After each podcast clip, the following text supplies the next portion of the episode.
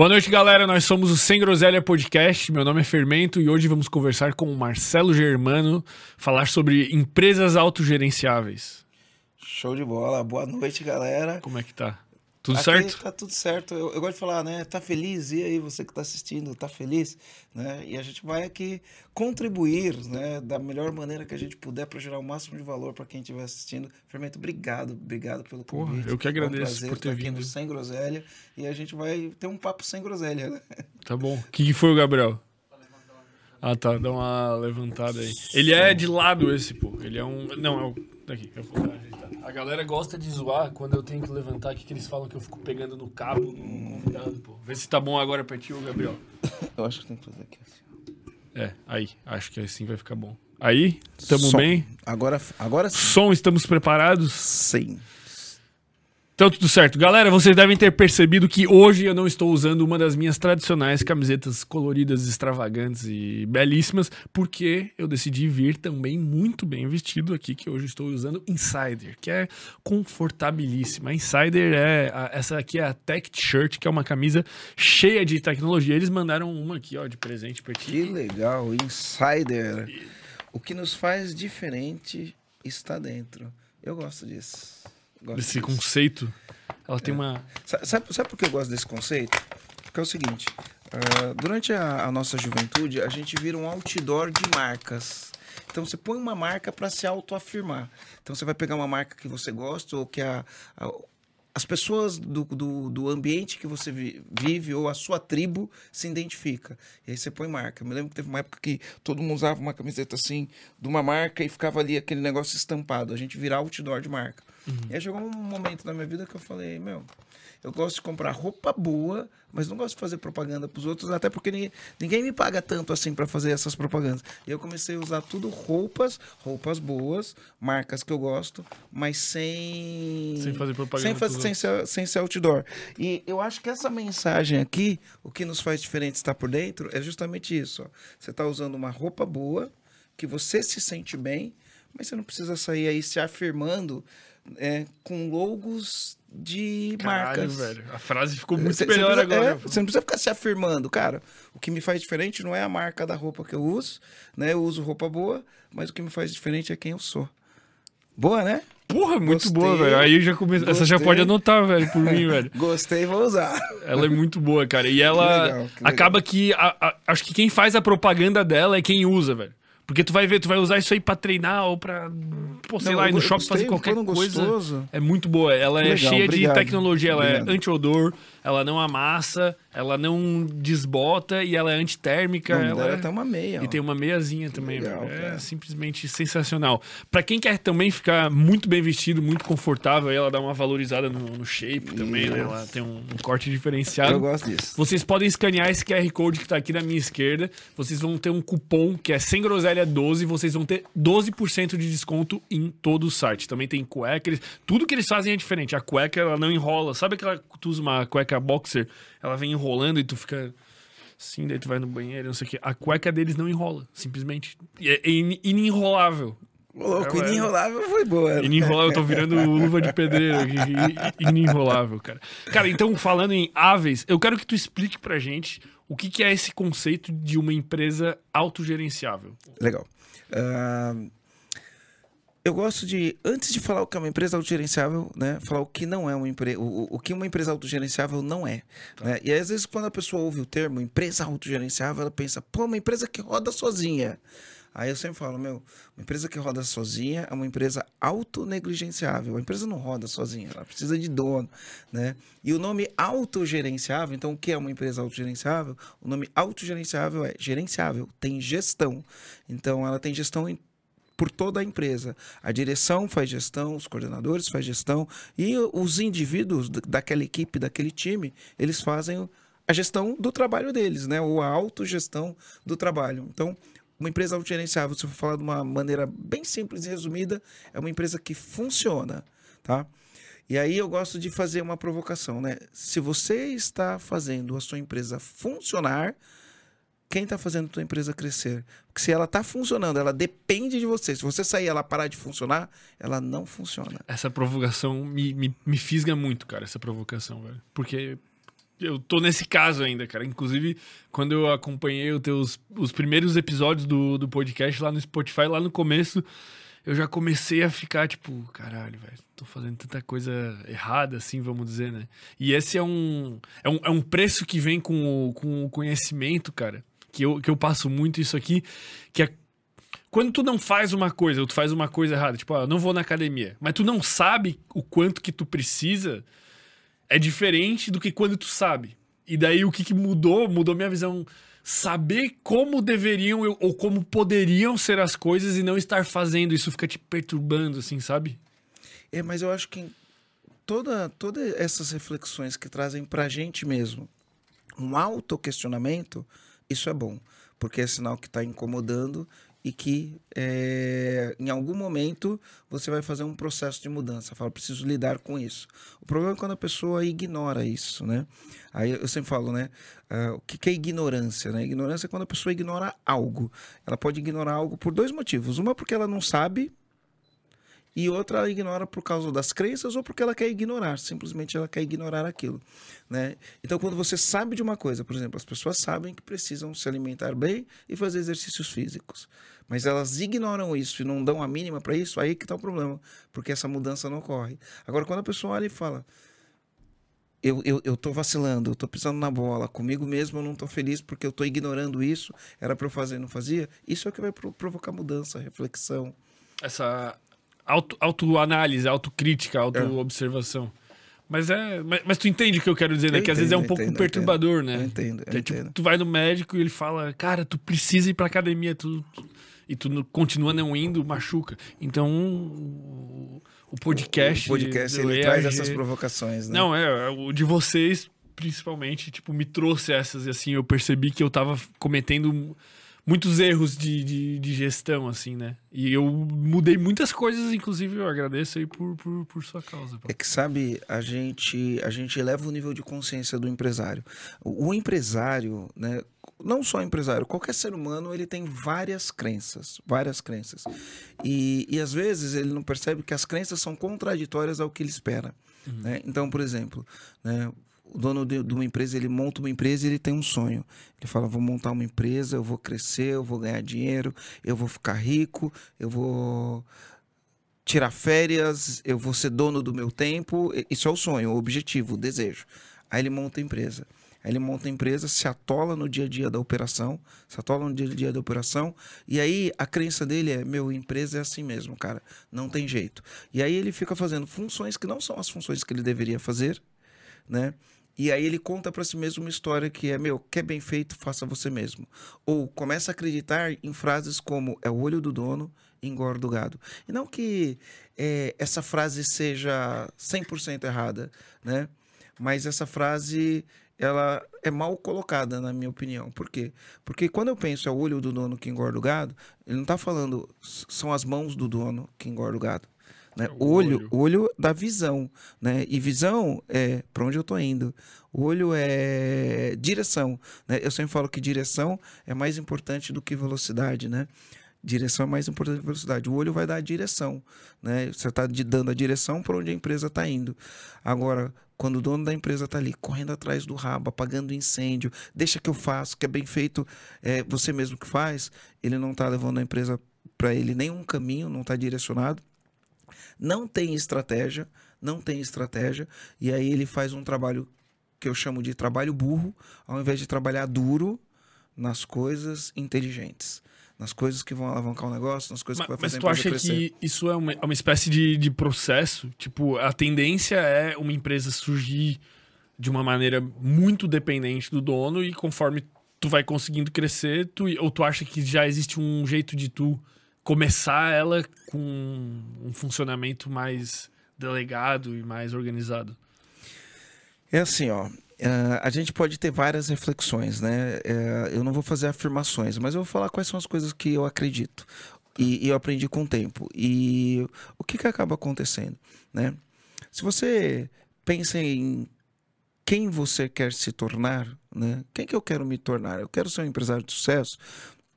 Quero ser o, um funcionário exemplar, o que, que eu quero ser, né? É, é o nosso objetivo, né? E o grande ponto é, para você ser aquela pessoa, né, eu preciso me comportar como aquela pessoa se comporta, né? A, a gente é, na, no, na, nossa identidade, aquilo que a gente faz todos os dias. Inclusive, identidade é o ser que se repete. O que você faz todos os dias vai fazer parte da tua, da tua identidade. Então, por exemplo, se você mente todo dia, quando as pessoas te veem, qual é a primeira coisa que, ela, que elas vão pensar? Tu tá mentindo? Que tu é Não, um mentiroso? lá vem o mentiroso, uhum. né? Porque você repete, você conta tanta mentira, conta tanta mentira. Isso se elas descobrirem, né? Isso. Não, é, mas a, a mentira tem perna tem, curta, tem. não é assim que fala? Né? Então isso faz parte da, da tua identidade. Uh, por exemplo, se todas as entregas que você fazer, né? Com parceiros, com funcionários, com patrões, com todas as entregas, ó, eu me comprometo a entregar tal coisa você entrega no prazo, ao longo do tempo as pessoas olham e falam: tudo que eu dou pro fermento, ele me entrega no prazo. E aí isso faz, faz é parte da tua identidade. Você começa a ser uma pessoa confiável. Quando a pessoa tem uma bucha, ela fala: cara, fala com o fermento que ali não vai ter Resolve problema, ela. ele vai te resolver. Agora, se você nunca entrega, isso também vai fazer parte da tua identidade. Né? As pessoas falam, Ih, meu, você tá com isso aqui para fazer? Meu, nem passa pro fermento, porque ele não vai te entregar no prazo, você vai só se estressar, vai dar ruim. Então isso faz parte da sua uh, identidade. Então, quando a gente olha para uma pessoa de sucesso e a gente vê as características, né, a gente tem que olhar para essas características e, e, e vai falar, meu, o que, quem eu preciso me tornar para ser essa pessoa, antes mesmo de ser. Eu não vou esperar, por exemplo, se eu sou desorganizado, né, eu não vou esperar ter sucesso para ser uma para me organizar.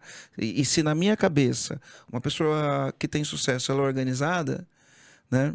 Eu tenho que começar a agir de maneira organizada agora. É, é como se tu, tu, precisa ser o próximo nível para tu conseguir chegar no pra, próximo pra nível. Para começar a chegar no próximo nível. Isso é Exatamente louco isso. de pensar, né? É. É louco de pensar. E, é, e muitas vezes a gente tem uma crença seguinte: quando eu chegar lá, eu vou fazer isso. E na verdade é, eu preciso fazer isso para chegar lá. Né? A gente não pode inverter uh, a ordem. A mesma coisa numa empresa.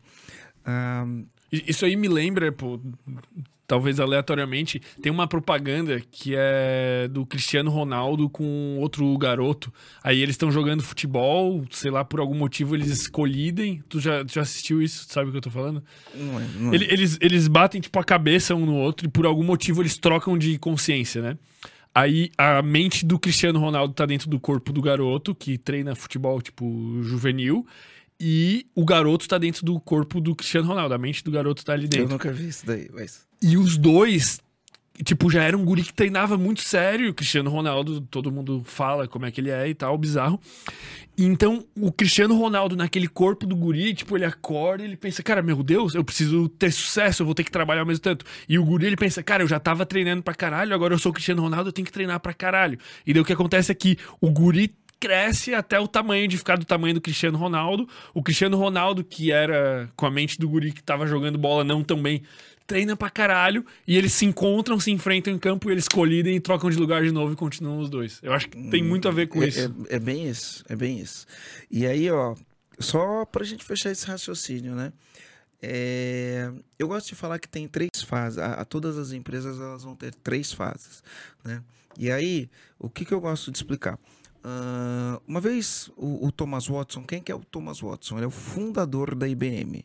Né? E a IBM, para quem não sabe, lá pelos anos de 1951, 52, sei lá, uh, ela era a, a, empresa com maior valor de mercado do mundo. A empresa mais valiosa do mundo era a IBM. E aí foram entrevistar ele e perguntaram para ele, cara, o que, que você sabe que ninguém sabe? Porque para você ter feito a empresa com o maior valor de mercado do mundo, você sabe alguma coisa diferente. E ele falou três coisas. Tá? A primeira coisa é que eu sabia exatamente onde eu ia chegar. Eu tinha visão clara na minha cabeça de como seria essa empresa no mundo inteiro. Eu conseguia ver minhas máquinas, meus equipamentos, equipando todas as empresas, governos, exércitos do mundo inteiro. Eu conseguia ver isso na minha cabeça. A segunda coisa que eu fiz foi, uma vez que eu tinha essa visão, eu comecei a pensar: quem serão as pessoas que vão me ajudar a chegar lá? E não seria qualquer um, seriam missionários. Então eu comecei a contratar as pessoas que eram as pessoas adequadas para fazer eu chegar até lá. E a terceira coisa que eu aprendi é que a grande empresa é a pequena empresa que fez a coisa certa. Né? Então, ele tinha isso desde o começo. Aí, quando a gente olha para as empresas, a gente entende que as empresas têm ciclos de vidas ou fases, né? E eu resumo em três. Existem outras fases, mas eu resumo aqui em três, né? Toda empresa, toda empresa, ela vai ter três fases: é, infância, adolescência e a maturidade e a maturidade. Quando a empresa está madura, quando ela funciona, né? quando os processos funcionam, quando você tem os indicadores, você tem meta, você tem todas as coisas. Então, você chegou numa fase de maturidade. Né? Você tem uma maturidade. A empresa está no que eu chamo de autogerenciável. Né? Só que o que acontece? Uh, na infância, como funcionam as empresas quando começa? O empreendedor, né, o dono da empresa, ele tem um sonho, né, ele tem um, um lampejo e ele fala: vou montar um negócio. E ele monta um negócio. Via de regra, via de regra, as pessoas que montam um negócio, elas têm uma habilidade técnica. E ela constrói a empresa em cima da habilidade técnica. Então, um cara que é muito bom vendedor, ele tem uma habilidade técnica que é vendas, ele vai montar uma empresa para vender alguma coisa. Né? O cara que é um dentista, por exemplo, ele tem habilidade técnica, ele vai montar uma clínica odontológica. E aí a pessoa monta, monta a empresa nessa fase. E aí o que acontece? É ele, a empresa é ele, é o show de um homem só. Tá? Tudo gira em torno da empresa que eu montei. E tem uma, uma distinção importante que é assim, ó. É... Fazer o trabalho técnico é uma coisa. Montar a empresa que faz o trabalho técnico é outra coisa. É sutil essa diferença. Né? Mas quando eu, eu sou um técnico, eu monto uma empresa e vou fazer aquilo em torno daquele conhecimento que eu tenho, né? A empresa vira um show de um homem só. Eu começo a fazer, começa a dar certo, as pessoas gostam, vêm, voltam, compram de novo, indicam e a empresa começa a crescer, crescer, crescer. E aí o que acontece? Eu faço tudo. No começo eu faço trabalho técnico, ela começou a crescer, aí eu começo a fazer outros trabalhos. Eu tenho que fazer o trabalho técnico, eu tenho que contratar pessoas, eu tenho que fazer o financeiro, eu tenho Marketing. que fazer a operação, eu tenho que vender, eu tenho que fazer marketing. É um show de um homem só, né? E aí chega uma hora que a pessoa começa a não dar mais conta, não consegue equilibrar os pratos, os pratos começam a cair. E aí o cara começa a entender que ele fala: Meu, para eu sair dessa fase que eu tô, eu vou precisar de alguém, de outras pessoas, tomando decisões no meu lugar ou liderando, né? E aí o cara começa a, quando ele entende que não pode girar tudo em torno do umbigo dele, que a empresa tem que ter pessoas que tenham autonomia para resolver alguns problemas, Aí ele começa a entender, ele começa, quando ele toma a decisão de fazer isso, de descentralizar todas as decisões, ele está mudando de fase e ele passa para a adolescência. Quando ele passa para a adolescência, ele deveria fazer uma coisa que ele não faz. E o que, que ele deveria fazer? Uma gestão por delegação. Então ele começa a delegar para uma pessoa, acompanha, aquilo está funcionando, aí depois para outra, e ele vai montando as coisas. Ele vai fazer uma gestão por delegação. Mas o que ele acaba fazendo, na verdade, é uma gestão por abdicação. O que, que isso quer dizer? Cara, o negócio é o seguinte, meu, tô enrolado aí, preciso de um monte de coisa, você vai ser meu gerente, ou ele vai pegar ou o funcionário mais antigo, ou alguém de confiança, ou alguém da família, e vai falar, cara, você vai ser o coordenador aí, ó, meu, se vira, cara, me ajuda porque eu não tô dando conta. Isso é abdicação, abdiquei da delegação. Se vira. E aí ele faz isso, a pessoa entra, ela tá com gás, tá com energia, e aí as coisas começam a funcionar, ele começa a ter mais tempo, a empresa começa a crescer, ele fala, opa, acertei a mão, né? Só que aí chega uma hora que os problemas começam a acontecer de novo, começam a voltar os problemas. E ele fala, deixa eu ver o que está acontecendo aqui. Né? E aí quando ele vai ver as pessoas estão fazendo as coisas erradas, não existem processos, aí do jeito que ele fazia ninguém faz. Ele fala: "O que, que você está fazendo aqui? Pô, não sabe fazer? Ninguém te ensinou como fazer?" Deixa que eu faço, deixa que eu faço. E aí o cara volta de novo a ficar atolado num monte de coisa, porque ele fez uma gestão por abdicação ao invés de fazer por delegação. Né? E quando ele chega nessa fase da adolescência, ele vai ter três caminhos. Primeiro caminho, o cara cresceu, cresceu, cresceu, tá um monte de coisa acontecendo, o mundo tá caindo e ele tem que jogar em todas as posições do campo, né? E aí ele pega e lembra de quando ele era pequeno, que ele atendia um cliente, indicava outro, o cliente voltava, não era tão correria assim, o dinheiro estava começando a entrar no bolso, e ele tem três caminhos. O primeiro caminho é ele vai falar assim: Meu, eu acho que é melhor eu voltar a ser pequeno. Quando era pequeno, eu tinha mais tranquilidade, eu ganhava o mesmo dinheiro, enfim Esse é, uma, é um, um, um, caminho, né? E a grande verdade é que esse caminho não leva a lugar nenhum, porque no mundo da empresarial, ou você cresce, ou você desaparece. Porque se você não está crescendo, você está morrendo. Se você não está crescendo, tem alguém que está crescendo. Quem está crescendo vai, né, te vai, vai te engolir. Então, não é, um, não é uma opção viável. Aí ele vai ter uma outra opção. Ele pega e fala, cara, eu acho que quando eu crescer, eu vou conseguir resolver todos esses problemas. Então, eu vou tacar fogo aqui, vou meter o pé no acelerador do carro, vou andar numa alta velocidade, que quando eu chegar lá, eu vou resolver todos os meus problemas. E aí, quando você pensa dessa maneira, imagina que você tem um Fusquinha, né? E você vai pegar uma estrada igual aquelas pistas da Alemanha, Autobahn, estrada de alta velocidade. E aí um Fusquinha, ele não foi projetado para andar 250 km por hora. Se você estiver andando a 250 por hora, eu não sei se você já colocou um carro para correr a 250 km eu por hora. A 220 já. É, eu cheguei a 252, né, gata? Caralho, mas não era com Fusca. Não, era com Porsche. Bati 252, tirei o pé porque eu fiquei com medo, né? O coração tá disparou bom. demais. Mas imagina com um Fusca, né? Cara, você não tem controle do carro. Qualquer coisinha que acontecer, não tem freio. Não sobra nada. Não tem freio, não tem, estabilidade, airbag. não tem nada. Não sobra nada. Se arrebenta. Tem muitas empresas que se arrebentam porque colocam o pé no acelerador. Aí você tem um terceiro caminho, que é não fazer nada. Não faz nada, continua do jeito Mantém que tá. o caos. É. Só que continuar do jeito que tá é assim. Imagina um motor de oito cilindros com um único cilindro funcionando. Pesado, não é? Uhum. Então você tá ali com um monte de gente infartar. e é só você que faz as coisas. Só um, um cilindro funcionando. E qual que é né? é o caminho bom? Tu só deu o caminho ruim. Isso, então. Aí é que tá. Eu falei que tem três caminhos e nenhum deles leva à maturidade. Ah, tá. Esses são os três que não levam. E eu, quais... Eu, eu, porque eu falei assim, ó, tem três fases, né? Sim. Infância, infância adolescência e maturidade. Quando o empresário chega nessa fase, ele tem três caminhos e nenhum dos caminhos levam à maturidade. Aí, qual que é o pensamento, juntando com a história que eu disse do Thomas Watson? Qual que é o pensamento? Né? Uh, o Thomas Watson, ele começou agindo maduro desde o momento, desde o primeiro momento. Então, desde o primeiro momento, ele tinha um objetivo claro, ele sabia onde ele queria chegar, ele era muito claro na cabeça dele, ele sabia exatamente quem eram as pessoas que estariam. Ele não ia contratar qualquer pessoa né? Porque uma empresa é feita de pessoas. Quem vai buscar o resultado são as pessoas, é o time. Então não dá para ser qualquer um, tem que ser pessoas comprometidas com aquilo. Né? Então ele sabia disso e ele sabia que a grande empresa. Ah, eu falei que ele falou três coisas. A primeira coisa era é, onde eu quero chegar, a segunda coisa é quem são as pessoas, e a terceira coisa é a grande empresa, a pequena empresa que fez a coisa certa. E aí ele teve a oportunidade de, desde o início, começar agindo da maneira certa entendeu? Começar agindo da maneira certa. E aí volta porque a gente estava falando, né? Para eu me tornar uma empresa madura, eu tenho que começar agindo maduro desde o momento zero. Tu só passa pro próximo nível de... se tu já. Isso, se você age maduro. E aí também. o grande ponto é, eu sempre falo assim, qual é a melhor hora para uma empresa começar a agir madura? Agora. Hã? É quando ela abriu a empresa. Quando abriu. Quando. Ele já tinha que começar, na hora que pensou em abrir a empresa, já tinha que começar a agir maduro. Mas, mas ele vai passar pela isso? infância, ele vai, ele vai passar pela infância, ele vai chegar uma hora que ele vai estar tá ali, mas ele age maduro. Mas, né? mas que diferença. Me explica, tipo, que diferenças tem na, na infância a nível empresarial, tipo, de maturidade? Então vamos lá, de maturidade. Que eu tipo vou de agir. Atitudes, assim? eu, eu, eu quero agir porque eu quero ter uma empresa de sucesso. Tá. Né? Eu vou agir porque eu quero ser igual a um empresário de sucesso que eu admiro. Né? Então é assim, como que esse empresário ele age?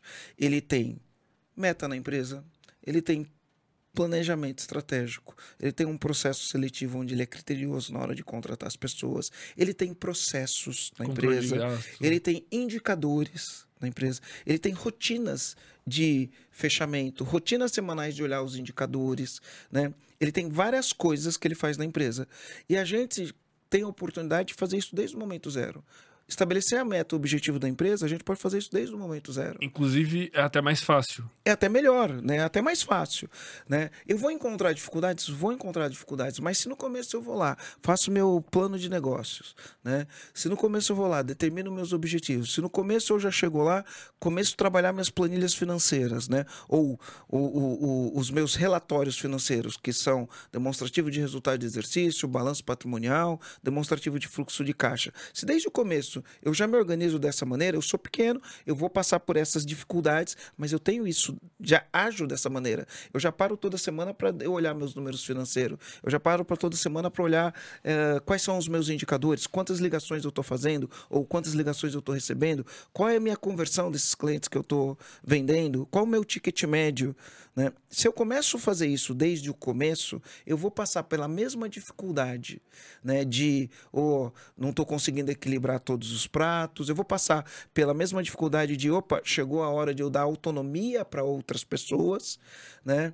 chegou a hora de eu fazer uma gestão por delegação e aí eu passo para adolescência. Eu passo pelos mesmos problemas, mas você entendeu que eu me comporto diferente. Não, totalmente. É, é muito raro, né? Quem faz isso. É então, é raro. Eu, eu não comecei fazendo desse é, jeito. É, eu, eu, ia perguntar eu, isso. Não, inclusive. eu não comecei a fazer. Na, na, primeira empresa, nas duas primeiras empresas, eu não comecei fazendo desse jeito. Né? Então, a gente, quando a gente não começa fazendo desse jeito, a gente aprende do pior jeito. Mas sempre dá tempo de começar. É, a, a, o melhor momento é agora. Se você já, se não fez ainda, o melhor momento não é na semana que vem ou não é quando você chega lá. O melhor momento é agora. E na adolescência, o que, que rola? Então, aí na adolescência, quando você vai fazer isso, você vai passar pelas dores do crescimento da adolescência. Então, você começa a formar líderes, né? Você começa a, a criar plano de carreira para tua empresa, você começa a olhar para o mercado de uma maneira diferente, de repente começa a colocar governança corporativa na tua empresa, e aí a gente vai ter uma linguagem um pouquinho mais dificultada para para a maioria das pessoas que não entendem, porque o nível de consciência em relação ao que é governança corporativa, ele ainda é baixo. Mas você começa, para falar numa linguagem que todo mundo entende, você começa a falar: eu preciso profissionalizar minha gestão. E aí, quando você está com uma gestão mais profissionalizada, aí você atinge a maturidade empresarial. Isso é muito raro. Isso é difícil. Porque, olha só, a gente está conversando aqui, eu estou 25 anos, um pouco mais de 25 anos, que eu, que eu empreendi pela, pela primeira vez, né? E é, é sempre uma reflexão o, o, ato, você empreender. É sempre uma reflexão, porque a gente sempre quer chegar num próximo nível. Cheguei num nível, né? Depois que eu cheguei nesse nível, eu, eu quero outro, eu quero outro. Então a gente sempre vai passar por, por, por obstáculos para ir para o próximo nível, certo? E conforme a gente cresce, conforme a gente cresce, conforme o empresário cresce, é lógico que ele vai, ele vai delegando, ele vai trazendo gente boa para o lado, ele vai fazendo isso. Mas uma coisa que vai acontecer, isso acontece comigo, acontece com você e acontece com todas as pessoas desse planeta, mas a maneira como a gente lida com isso, né? Porque é o seguinte, tem um recurso que esse recurso ele é escasso. Tem recurso que é escasso. Tem recurso que é infinito. Por exemplo, às vezes a gente pensa que a gente não faz alguma coisa por falta de dinheiro. Dinheiro é um recurso que tem disponível no mundo de uma maneira gigantesca. Tem muito dinheiro disponível, principalmente para projeto bom. Uhum. Né? Ele não é um recurso tão escasso assim.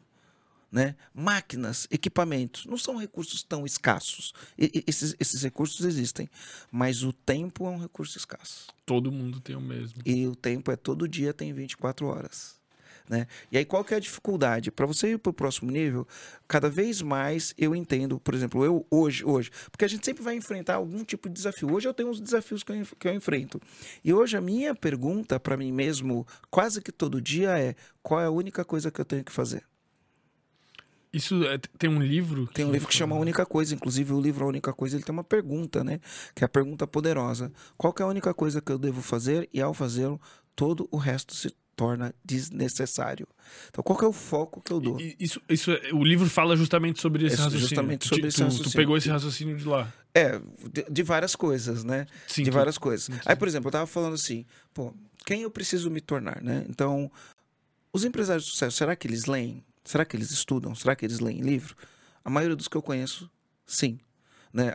Dos empresários que tiveram sucesso e não foi por acaso, a maioria deles estudam, desenvolvem novas habilidades, estão sempre estudando. E, e, quando tu vai olhar esse tipo de coisa, vale a pena tu olhar a maioria, porque sempre vai ter exceção, o cara lá que não faz não, porra é, nenhuma. É, é, aqueles, aqueles que eu me admiro e quero me tornar Sim. igual, né? Então eu olho e falo isso. Bom, se eu quero me tornar igual, eu tenho que fazer Agora. Agora o que ele faz. Se ele lê bastante, eu vou ler bastante, certo?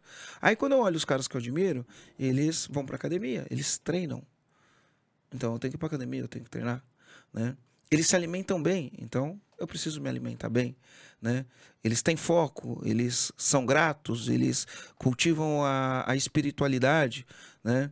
Eles têm fé em alguma coisa. Então, eu, eu tenho que me comportar dessa maneira para me tornar um empresário igual. Faz sentido o que eu estou te falando?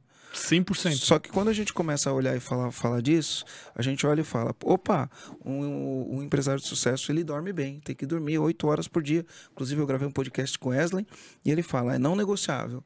Aí eu falo: o dia tem 24 horas, eu preciso dormir oito. Eu preciso ler. Ah, vou ler pelo menos 30 minutos por dia. Ah, eu preciso treinar. Eu treino pelo menos uma hora por dia. Eu preciso meditar, é 10 minutos por dia. Né? Eu tenho que fazer pausas no meu trabalho. Então, eu almoço, eu faço uma pausa. No meu caso, eu faço uma pausa de duas horas. Mas você vai falar, não, então eu tenho que fazer uma pausa de uma hora por dia. Ah, mas você tem que dedicar tempo para tua família, para os seus relacionamentos. Quanto tempo você vai dedicar por dia para sua família e para os seus relacionamentos? Né? Ah, eu vou dedicar, sei lá, duas horas por dia. Quando você começa a colocar isso, você fala, não encaixou o dia. Falta tempo. É, falta, falta horas pro meu dia, né? Falta, porque na, na, verdade é assim. Então, qual que é o grande, o grande dilema, né? Esse, esse é um dilema que eu estou constantemente me questionando. Qual que é o grande dilema, né? É, eu tenho que fazer cada vez menos coisas ao invés de fazer mais, né? Menos é mais.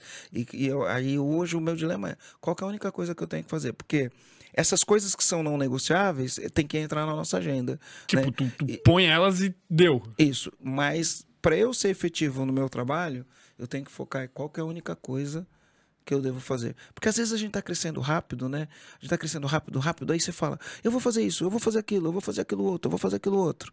E aí você começa a fazer um monte de coisa, mas você não tem hora para fazer um monte de coisa. E aí você se sente perdido no dia a dia do seu negócio. Então, esse questionamento de olhar e falar qual é a minha única coisa, eu faço esse questionamento basicamente todo dia, né? Todo dia, né, Deise? Todo dia a gente tá falando qual é a única coisa, qual, é a qual única foi coisa? a única coisa de hoje, por exemplo? Não é a única coisa de hoje, né? A única coisa nossa é a única coisa do projeto, do mês, do ano, né? Sim. Então a gente tem um negócio que chama Programa EAG. Então a, a gente tem hoje, dentro da nossa empresa, cinco produtos e várias iniciativas. E hoje qual que é a minha grande dificuldade hoje, tá? Uh, e eu imagino que você deve enfrentar uma dificuldade parecida. Por conta do alcance que a gente tem no nosso podcast, nas mídias sociais, por conta do que a gente investe em tráfego, por conta do resultado que os nossos clientes têm, a gente ganha uma visibilidade. E quando a gente ganha visibilidade, o que acaba acontecendo é que todo mundo quer estar perto de você. Então, eu todo dia recebo cinco convites para fazer palestra, né? Todo dia tem algum amigo que eu gosto, alguém do, do meu networking. Eu tenho um networking muito variado, né? E de gente legal. Alguém quer fazer uma parceria ou alguém chega e fala Marcelo faz uma mentoria com o meu grupo Marcelo faz uma palestra com o meu grupo ou tem um aniversário um churrasco tá tô passando pela cidade é, quero participar do teu podcast tem, tem tudo isso aí tem um monte de gente que fala meu é, como eu faço para ter teu sócio? Tem um projeto legal que eu quero te apresentar. Vira meu sócio no projeto. Todo santo dia é cinco, seis desses. Isso desorienta a gente. Né? Por quê? Porque cada coisa que você vê é uma coisa muito legal. Tudo é muito legal. E, e, tu, ainda mais com o teu olhar tão experiente, tipo, tu vê muito potencial ou tu vê um lado muito bom naquilo. É, Imagina as propostas empresariais. eu me apaixono, me apaixono por cada uma dessas coisas que acontece. Meu Deus, eu tô suando. Que, que, hora, que horas do dia isso encaixa? Não encaixa. Tu tem que separar um horário. Não, é, é, não, mas que horas do dia isso encaixa? Então, por exemplo, a gente que grava podcast, né? Eu tenho que ter um horário para gravar o meu podcast. Né? Mas aí eu começo a receber convite de outros podcasts, de outras pessoas para eu gravar. E é interessante fazer essas collabs. Né? Então isso tem que caber na minha agenda. Aí eu começo, Marcelo, consigo marcar uma reunião com você? O que eu mais tenho hoje, né? Dizem que quando é, a demanda é maior do que a oferta, o preço sobe, né? Hoje a minha demanda de pessoas que querem espaço na minha agenda é maior do que as 24 horas que eu tenho. E isso eu falo, é, são os sócios da empresa que demandam a, a, tua agenda, é a tua secretária que demanda a tua agenda, os seus gerentes demandam sua agenda, isso interno, né, dentro da empresa. Todo mundo está demandando da, da, sua agenda, ou da minha agenda, ou da nossa agenda, né? E aí a gente tem clientes que demandam da nossa agenda, a gente tem clientes que estão uh, com a gente, clientes que pagam um valor alto para tá do lado da gente durante o ano, né? Eu tenho clientes que me pagam 150 mil por ano, né? Para estar tá do lado. Essas pra, pessoas. Uma, uma mentoria? É, a gente tem um produto de conselho lá na empresa, né? Então a gente faz conselho consultivo. Então, assim, essas pessoas demandam da nossa agenda, né? Essas pessoas demandam da nossa agenda. E aí você tem um monte de gente que demanda da tua agenda o tempo inteiro. E aí, como que a gente lida com essa situação? É ficando confortável para falar não para coisas legais. Foda, né? E, e, é difícil ficar confortável. Hoje eu almocei com, com um comandante que acompanha a gente. Ele tem um projeto lindo, lindo, lindo. E ele quer alavancar o projeto e ele quer conversa, veio conversar comigo. E aí eu olho pro projeto a gente tem aquela sensação, né? Pô, eu preciso preciso pegar isso aqui porque isso aqui vai virar ouro. E, e eu não quero perder essa oportunidade. E tu deve pensar ainda, eu sei o que fazer, eu sei o que precisa ser feito. Tipo... É, então, e aí a gente tem que ficar olhar e falar, e se eu deixo isso passar? Agora, às vezes, se você tem alguém, você tem algum braço, alguma pessoa que tem capacidade e competência para fazer aquilo, aí beleza, né? Mas na maioria das vezes, esse recurso que são as pessoas competentes, capacitadas, com experiência, com background, né, para fazer as coisas, isso daí também é um recurso escasso. Então a gente tem que ficar ok com falar não para um monte de coisa. Então, essa é a discussão que a gente tem. Eu tenho essa discussão com a minha namorada o tempo inteiro. Né? Qual é a única coisa, qual é a única coisa, qual é a única coisa. Eu preciso adotar esse raciocínio. A gente recebe muita, muitas pessoas que querem participar também do podcast num nível que chega a ser irritante, tá ligado? E a gente tem que, tipo, dizer não 90% do tempo. É, tipo, muito raro a gente pegar alguém que se ofereceu, sabe? É e é cansativo isso, é um pouco chato, assim. É porque a gente quer ser legal com todo mundo, no final das contas. Né? Isso, né? pô. Mas pensa que para gravar no meu podcast, eu devo ter pelo menos umas 40 pessoas na fila para gravar no meu, para ir tu, gravar no meu. Que tu quer que vá. E que eu quero que eu vá. Gente que Sim. eu conheço, gente que eu gosto, ou gente que eu sei que tem valor e quer gravar, né? Fora as que eu não conheço e as e que a gente querem. nem chega em mim, né? Nem chega em mim. No direct tem muita gente pedindo, nem chega em mim. Eu nem olho isso, quem fez isso é minha equipe, né? Uh, isso, isso no meu. E nos que eu quero ir? E nos que me chamam? Né? Cara, é bizarro. E, e, e, nos que me chamam. Então... Mas, mas qual que é a tua, tua mentalidade para lidar com isso, além da, da única coisa? Tipo, tu, tu delega esse tipo de, de, de decisão? É, por exemplo, né? O, quando eu falo da minha única coisa hoje, a gente tem um produto que é um produto muito bom muito bom, que é o programa EAG. Esse produto é um produto muito bom. E ele pode ser melhor. Então, hoje, quando eu estou olhando, é tudo que gira em torno disso aqui, eu estou dando minha atenção.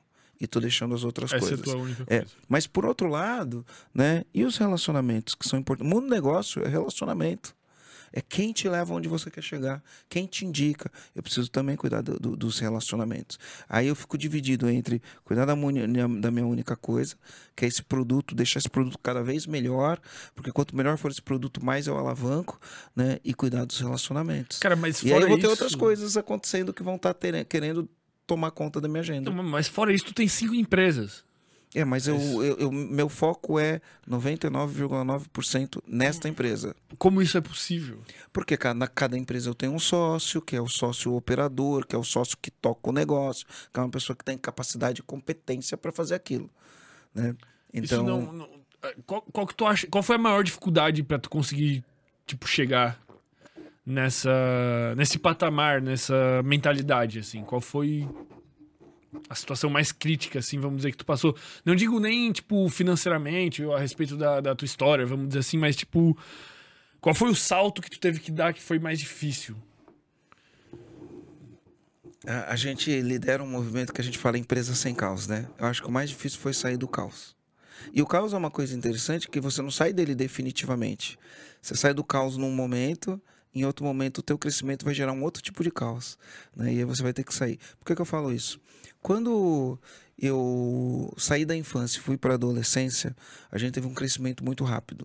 Então a gente começou uma empresa, uh, começamos sem dinheiro, do, do, jeito que muitos empresários começam. A gente não tinha dinheiro, fez dívida para começar a empresa, tinha um otimismo, achava que no primeiro mês era abrir a porta da empresa, ela já ia dar lucro. Que era o despachante. Que era o despachante. Era não, é porque eu tenho essa empresa ah, até sim. hoje.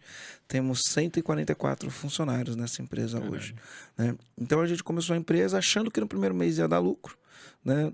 Não entendia nada disso e a gente abriu a empresa e não foi bem isso que aconteceu. Só que como a gente tinha feito dívidas, né, a situação foi ficando complicada. Mas aí o que acontece, né? a gente, eu sempre falo que a gente tem, tem armas, né? Eu tinha uma arma, qual que era a minha arma? Não tinha tempo ruim, cara. Era trabalho bruto. Era das sete da manhã até meia-noite.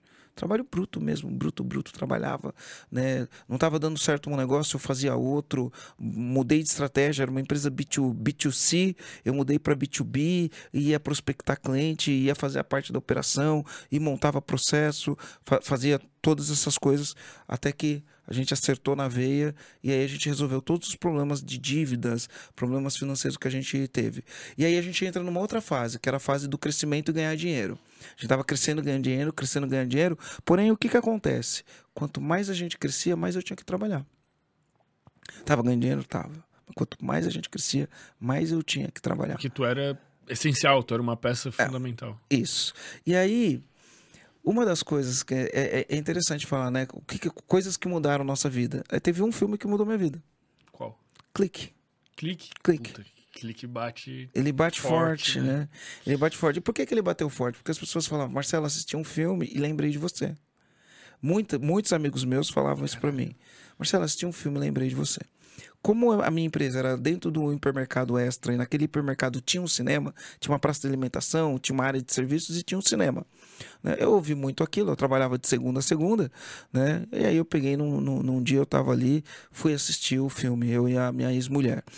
E aí eu tava assistindo o filme, ela me cutucava assim, falava, igualzinho você, igualzinho você. E aí o que acontece nesse filme, né? Eu falo assim, que no final do filme ele era, ele era tão pobre, mas ele era tão pobre, que a única coisa que ele tinha era dinheiro. Então não tinha mais saúde, o, não tinha relacionamentos.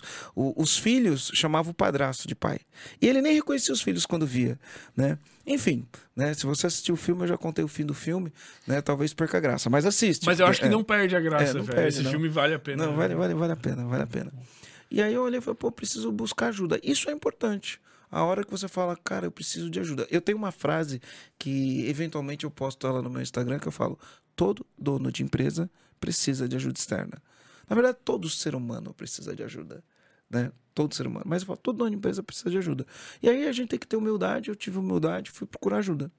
E ao procurar ajuda, eu comecei a arrumar a minha empresa. Tu procurou ajuda especializada nisso ou tu Especializada. Fui buscar ajuda especializada. não foi Então- tipo um conselho de um amigo, sei lá? Não, não, não, não, não, não foi sair no, no boteco e falar, cara, vem cá, me ajuda, me fala aí o que eu faço. Não, é ajuda especializada, de gente que conhece, que sabe o que está fazendo. E aí a gente vai passando pelos processos, né? Então, a primeira, primeira consultor que eu, que eu peguei, ele falou, cara, a gente tem que implementar um sistema de gestão de qualidade. Aí eu fui e implementei um sistema de gestão de qualidade. Depois, num outro momento, ele falou, Marcelo, você precisa trabalhar a cultura da sua empresa. Eu nem sabia o que era cultura.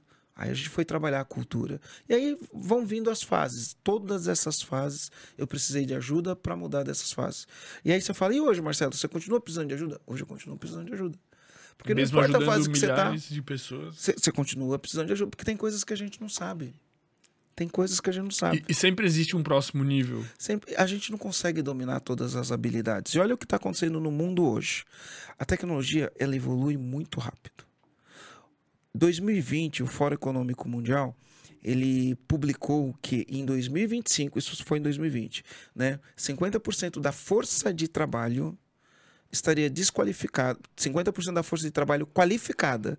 Então, quem hoje é qualificado para o trabalho, 50% dessas pessoas estariam desqualificadas em 5 anos. Caralho. Estariam Tipo, desqualificadas. que, o, que o mercado mudou tanto. O que o mercado demanda... precisa, a pessoa não tem competência. Por que, que é, o que, que é uma pessoa qualificada? É uma pessoa que, para exercer determinada função, ela tem competência técnica e comportamental para fazer aquilo. Uhum.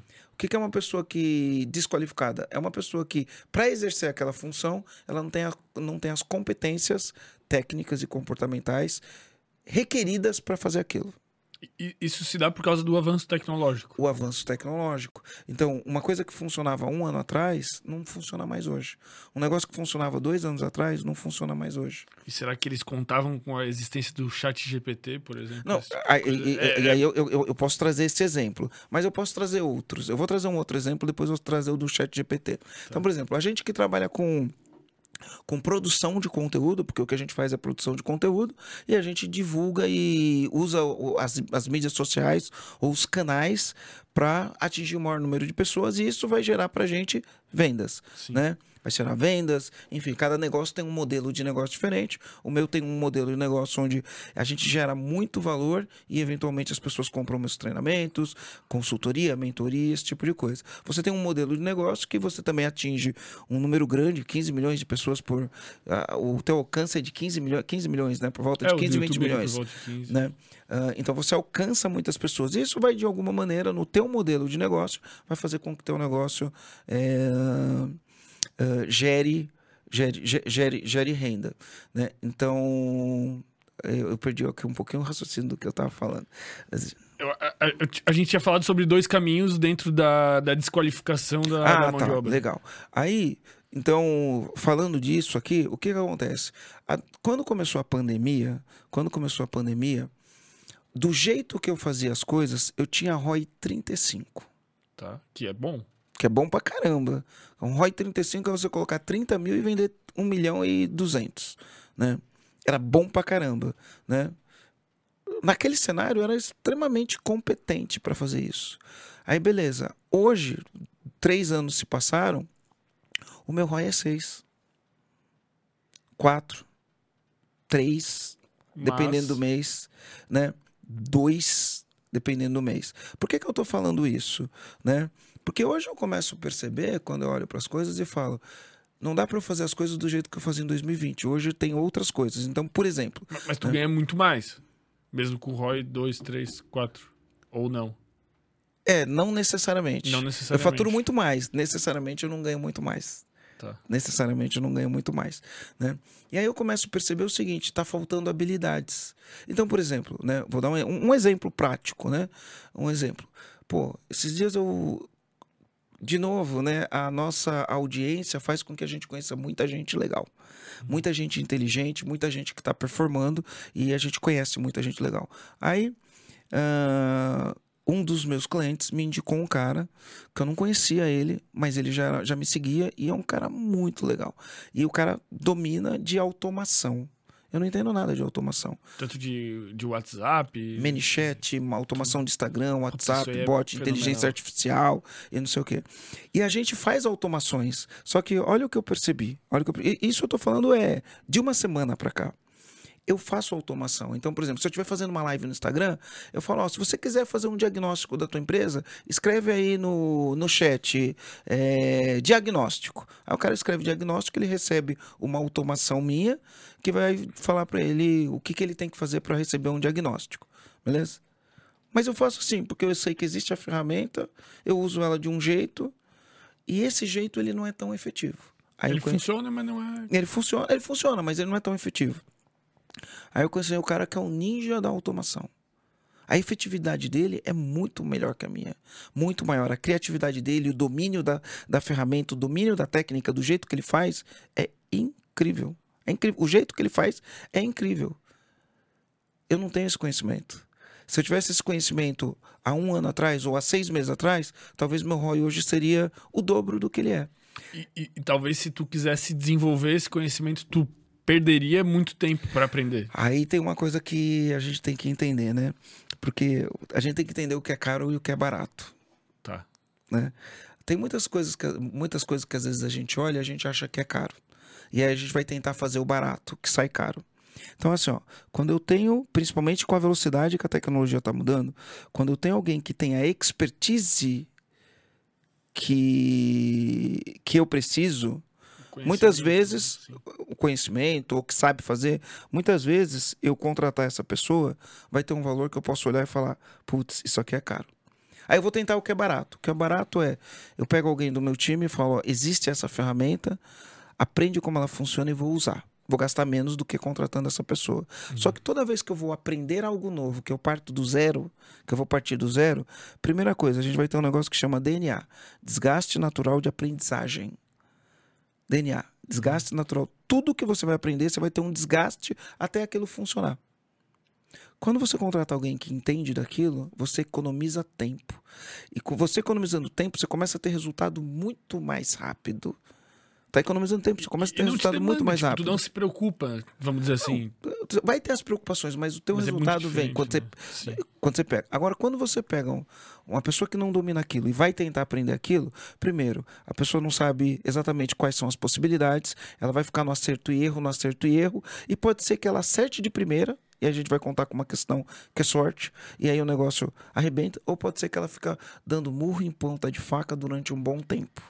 Né? Então, E mesmo assim, corre muito o risco dela nunca ficar tão boa igual o expert. Ou quando ela Muito- ficar boa, já passou e já tem outra coisa e você ainda não tá atrasado pra outra coisa que tá É chegando. tipo, sei lá, uma coisa que eu penso, tipo, agora que a gente tem um produto digital, um gestor de tráfego. Eu penso, cara, pô, poderia aprender a fazer tráfego e dominar a plataforma lá e tal, não sei o quê. Não, não parece um negócio do outro mundo. Cara, quanto tempo eu demoraria pra aprender?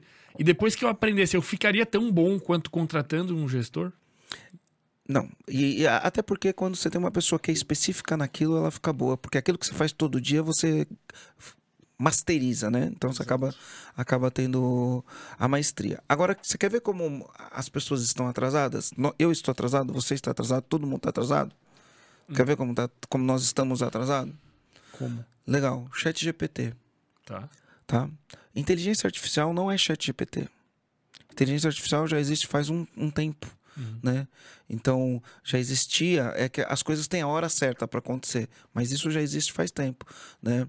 Ah, tinha um Watson da IBM, que era um- um- um- uma inteligência artificial, a Microsoft já está utilizando isso faz muito tempo, é que agora com o chat GPT o negócio explodiu, mas inteligência artificial já existia fa- faz muito tempo. E, e dizem, inclusive, que o que eles disponibilizam a público, tipo, é muito pouco perto do poder que eles verdadeiramente usam, assim, vamos dizer. né? Ó, por exemplo, a inteligência artificial hoje é capaz de, por câmeras, por câmeras, imagina na agricultura. O Brasil é muito forte na agricultura, né? Eu sempre falo que o Brasil, ah, não importa a dificuldade que o Brasil passe, o agro sempre segura. O agro no Brasil é muito a terra forte. é muito fértil, é muito É. vasto o É, território, é, o né? território, território grande. O agro no Brasil, a gente deve muito pro agro. O agro é muito forte, né? Mas o agro usa fertilizante, o agro precisa de água, o agro precisa de uma série de coisas.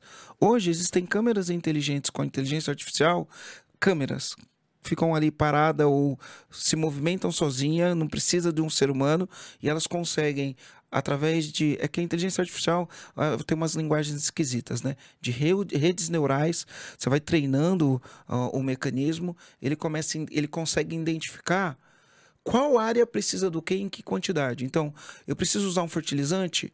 Onde eu vou usar o fer- o fertilizante? Em qual quantidade? Quanto eu preciso jogar de água, né? E isso economiza milhões e milhões de reais em desperdício para quem está usando isso. Cara, eu li sobre isso. Eu li, inclusive, que eles conseguem, tipo, diminuir a quantidade de agrotóxico utilizado. Com certeza. Porque através do, do monitoramento eles conseguem identificar se tem um inseto ali, sei lá, um gafanhoto ali roendo E, e- e alface. isso, isso a inteligência artificial está fazendo.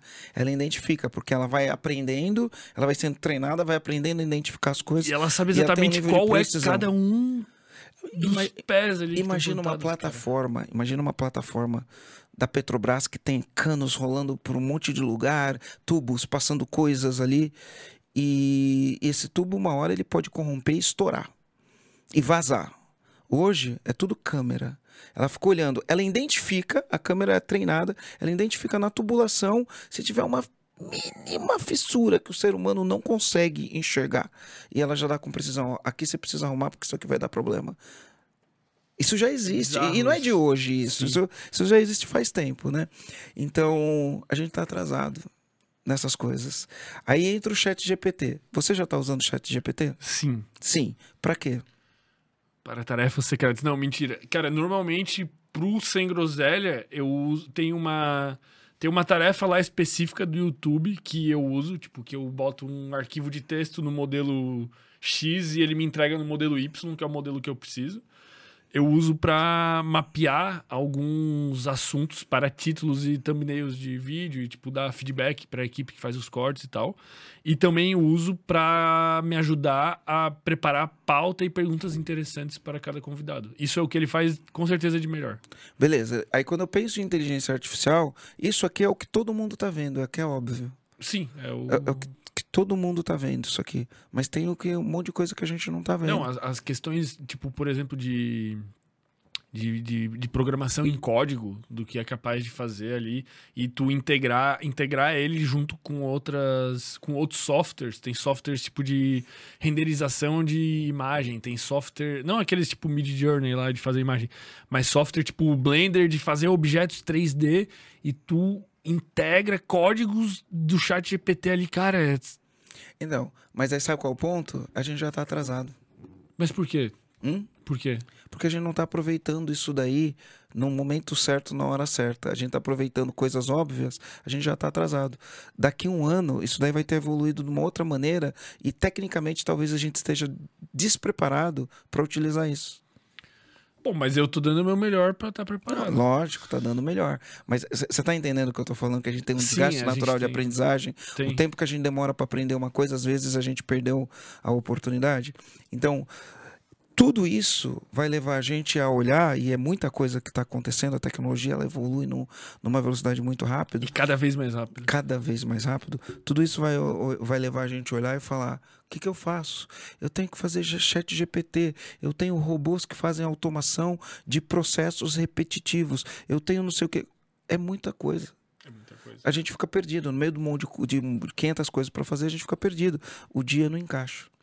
E aí a gente tem que ter aquele foco e, meu, qual que é a única coisa que eu tenho que fazer e ao fazer todo o resto se torna desnecessário, né? Você tem que ter foco. E ainda dentro desse foco, você precisa se manter qualificado para o que o mercado vai exigir. Hoje você pode ser um empresário extremamente competente para fazer o que você faz.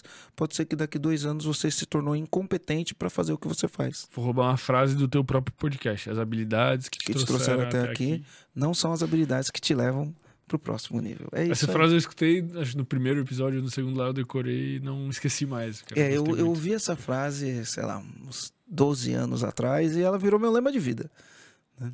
Ela é muito, de muito é. boa, né? Muito forte, pô. Ela te leva a essa constante evolução.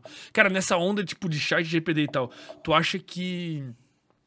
é, por essa questão, essa sensação que tu, que, tu, que tu comentou sobre a gente estar atrasado, tem um jeito da gente não estar atrasado? Tipo, tu já busca isso, implementar isso de alguma maneira nos teus modelos de negócio? Tá, então eu vou falar como eu penso em relação a isso, tá? Eu sempre penso em relação a princípios. Eu tenho quatro princípios orientadores, tá? Porque Empresarialmente ou pessoalmente? de vida. De vida. Quatro princípios. E na empresa eu tenho esses quatro princípios também, tá? Perdão. Se tu quiser uma- Consegue isso. Claro. Gabriel pega mais lá depois. Eu tenho, eu tenho quatro princípios. Então, princípio número um, humildade. Esse é o primeiro princípio, humildade. Por quê? Tá, por- esses princípios, eles são pautados de tal maneira com o que tu acredita, o que tu acha justo, o que tu acha que é benéfico. É como eu acho que a gente tem que encarar as coisas para para levar a vida. São princípios, Tá. humildade. Não necessariamente que tu acha que elas são necessárias pra fazer um negócio dar certo. Eu acho que. ah, por que, que eu gosto de princípios e fundamentos? Por que, que eu gosto de pensar desta maneira? Né? Eu sempre falo assim: ó, a gente não começa uma casa pelo telhado. Dá para começar uma casa pelo telhado? Não, dá. Mas tem muita gente que no mundo empresarial começa pelo telhado, né? Entendi. Não dá para começar uma casa pelo telhado, né? Como que você faz para construir uma casa? Você vai contratar um arquiteto, você vai fazer um desenho, você vai olhar aquele, vai visualizar aquele desenho e vai olhar e falar: é isso que eu quero. Aí você fecha com o arquiteto, ele faz o projeto. Aí você vai ter que chamar um engenheiro calculista. Ele vai fazer um negócio chamado cálculo estrutural. E com o cálculo estrutural, você sabe como você vai fazer a fundação da, da casa. Onde você vai colocar ferro, a quantidade de ferro, a densidade do cimento. Tudo isso vem no cálculo estrutural. Aí, se você fizer muito bem feito a fundação da sua casa, pode levantar a parede que vai estar tudo certo. né? Levanta a parede, bate laje, levanta a parede, bate laje, coloca o, o telhado, não vai trincar a parede. Agora, se você errou na, na, na- na- na fundação da sua casa, né, cara, vai dar problema. Vai trincar, vai correr risco, vai dar problema. Então você não pode errar na funda, você pode errar até na parede. Porque a parede, depois da casa pronta, você derruba a parede e faz outra. Mas a fundação não dá para você derrubar e fazer. Você tem que derrubar Cai a casa tudo, inteira. sim. Né? Então, por isso que eu falo em fundamentos. Então, são princípios orientadores que funcionam para qualquer pessoa, né? Sustenta Mas cada um tem o teu, não precisa ter os mesmos que eu. A Disney tem os dela, a Apple, todas as grandes empresas, se você for pesquisar as grandes empresas, todas elas têm princípios orientadores. A Apple tem, a Disney tem, as Apple Eles meio que ajudam até a constituir a cultura da empresa. Isso, isso, isso. E, e- e- e é fundamental isso daí. Então eu tenho os meus quatro. Primeiro, humildade. Aí vamos entender o que é humildade, né? Humildade é o seguinte, né? Se eu não cheguei aonde eu quero chegar, é por um único motivo. Qual? Eu não sei como. Porque se eu soubesse, eu já tinha chegado lá. Simples. Sim. Assim. Então tenho que ter humildade, porque assim, ó, não importa onde a gente está hoje, a gente sempre está olhando para alguma coisa lá na frente. Se a gente não chegou lá na frente, é porque a gente não sabe como. Por mais que você pense, ah, mas eu tô no caminho, mas não chegou ainda. Se você não chegou, você não pode falar, eu sei como. Você pode imaginar como, saber como é diferente.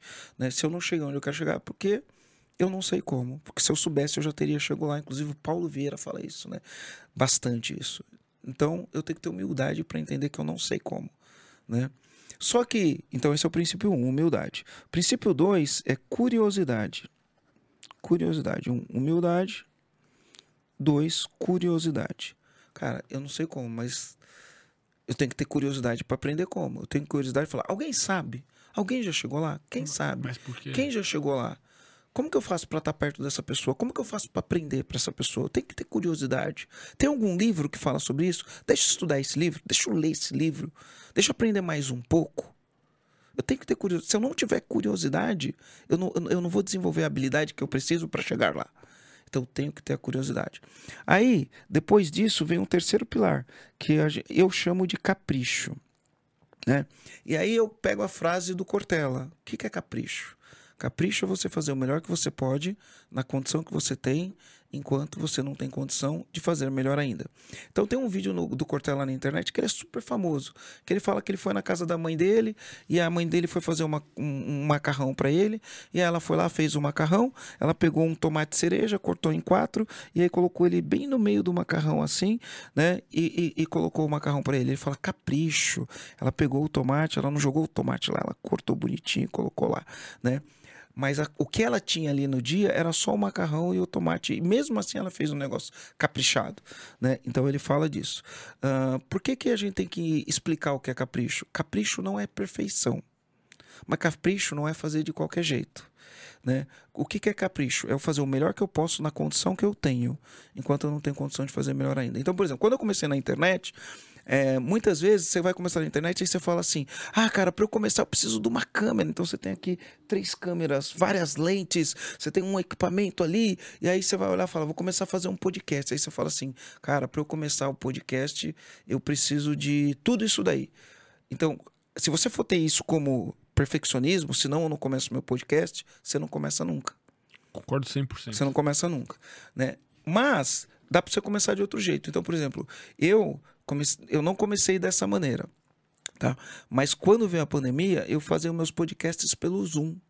E para fazer um podcast pelo Zoom, eu não preciso nada. Eu não preciso de microfone, eu, eu não preciso de mesa de corte, eu não preciso de três câmeras filmando, eu não preciso de nada para começar um podcast. Eu entrava lá no Zoom, gravava, tomava cuidado para ter um áudio bom, né? Gravava, subia no YouTube, subia no Spotify, subia em todas as mídias, né? Então é, o melhor que eu podia fazer era usar o meu computador com uma web, o meu não era nem uma, um webcam, né? Porque o meu computador tem uma câmera boa. Então, na condição que eu tinha, eu fiz o melhor que eu podia. E depois tu foi lapidando. Agora, hoje, hoje, hoje, hoje você vai lá e tem um estúdio, o estúdio tem o melhor microfone que, do, do mercado, você tem a melhor mesa de edição, você tem um monte de coisa que é o melhor, né?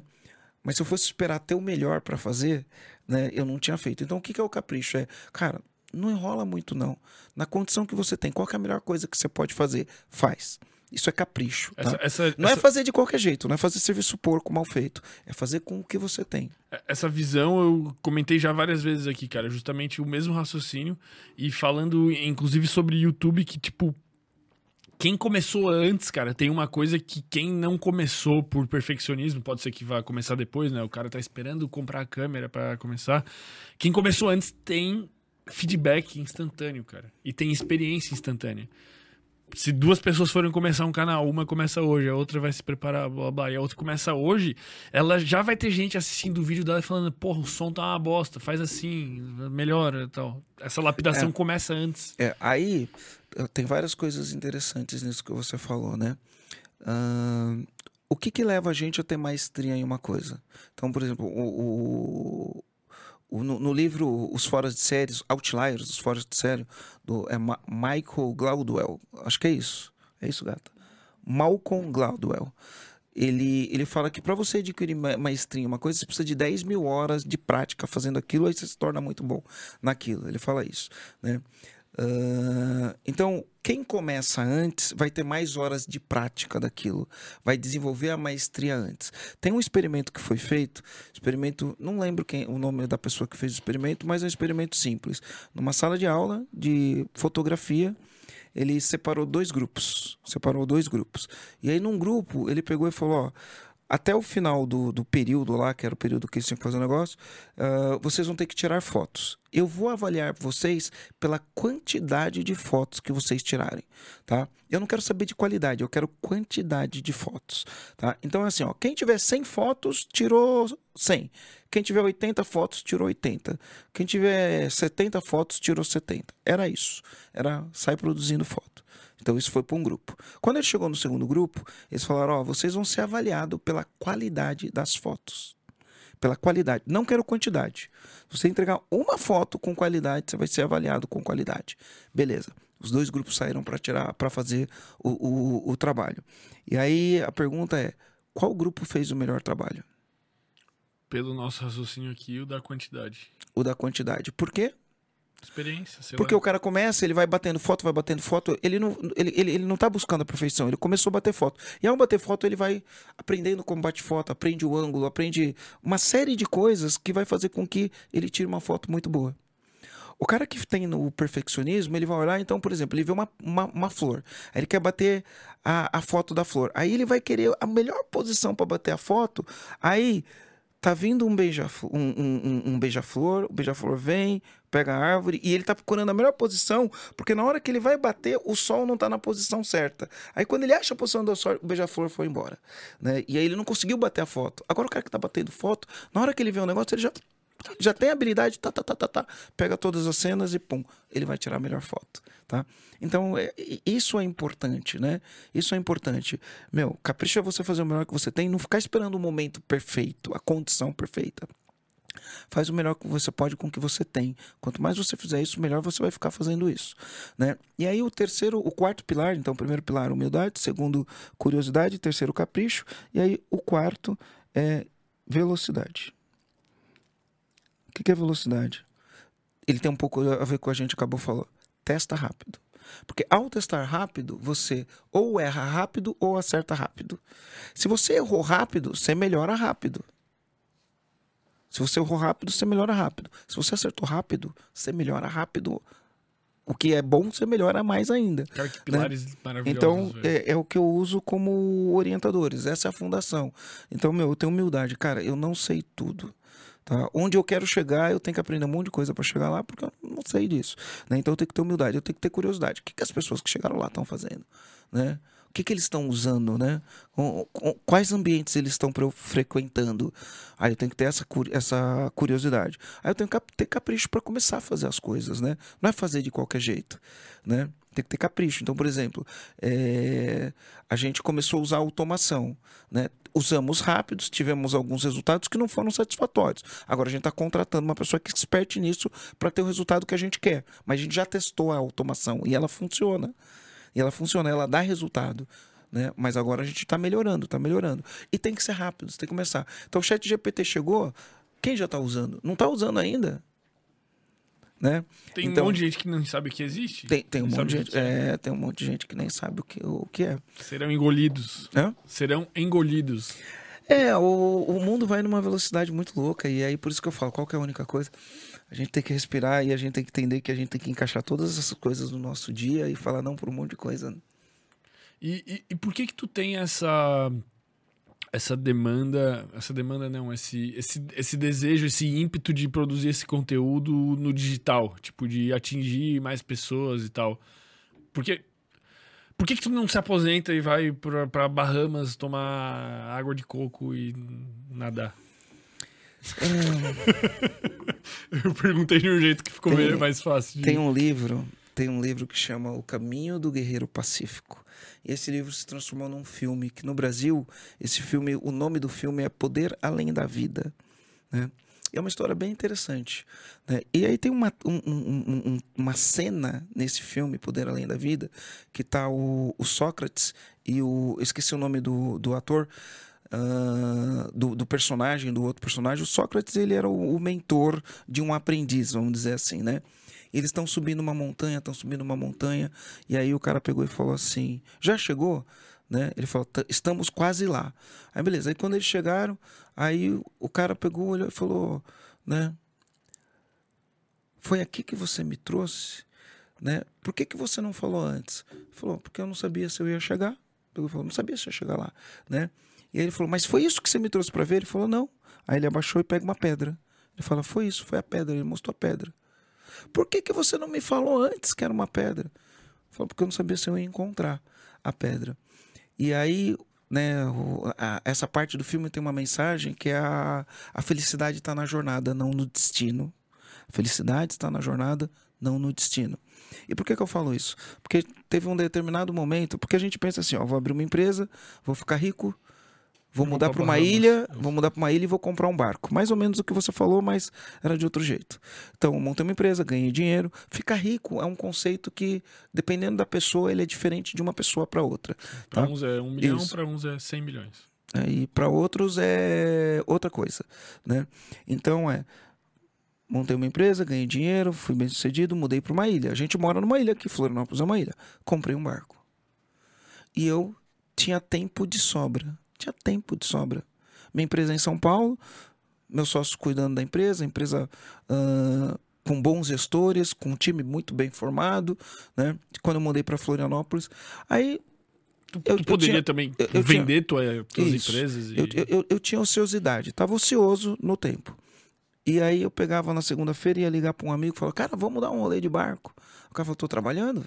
Velho." E aí na terça-feira a mesma coisa, na quarta-feira a mesma coisa, na quinta-feira a mesma coisa.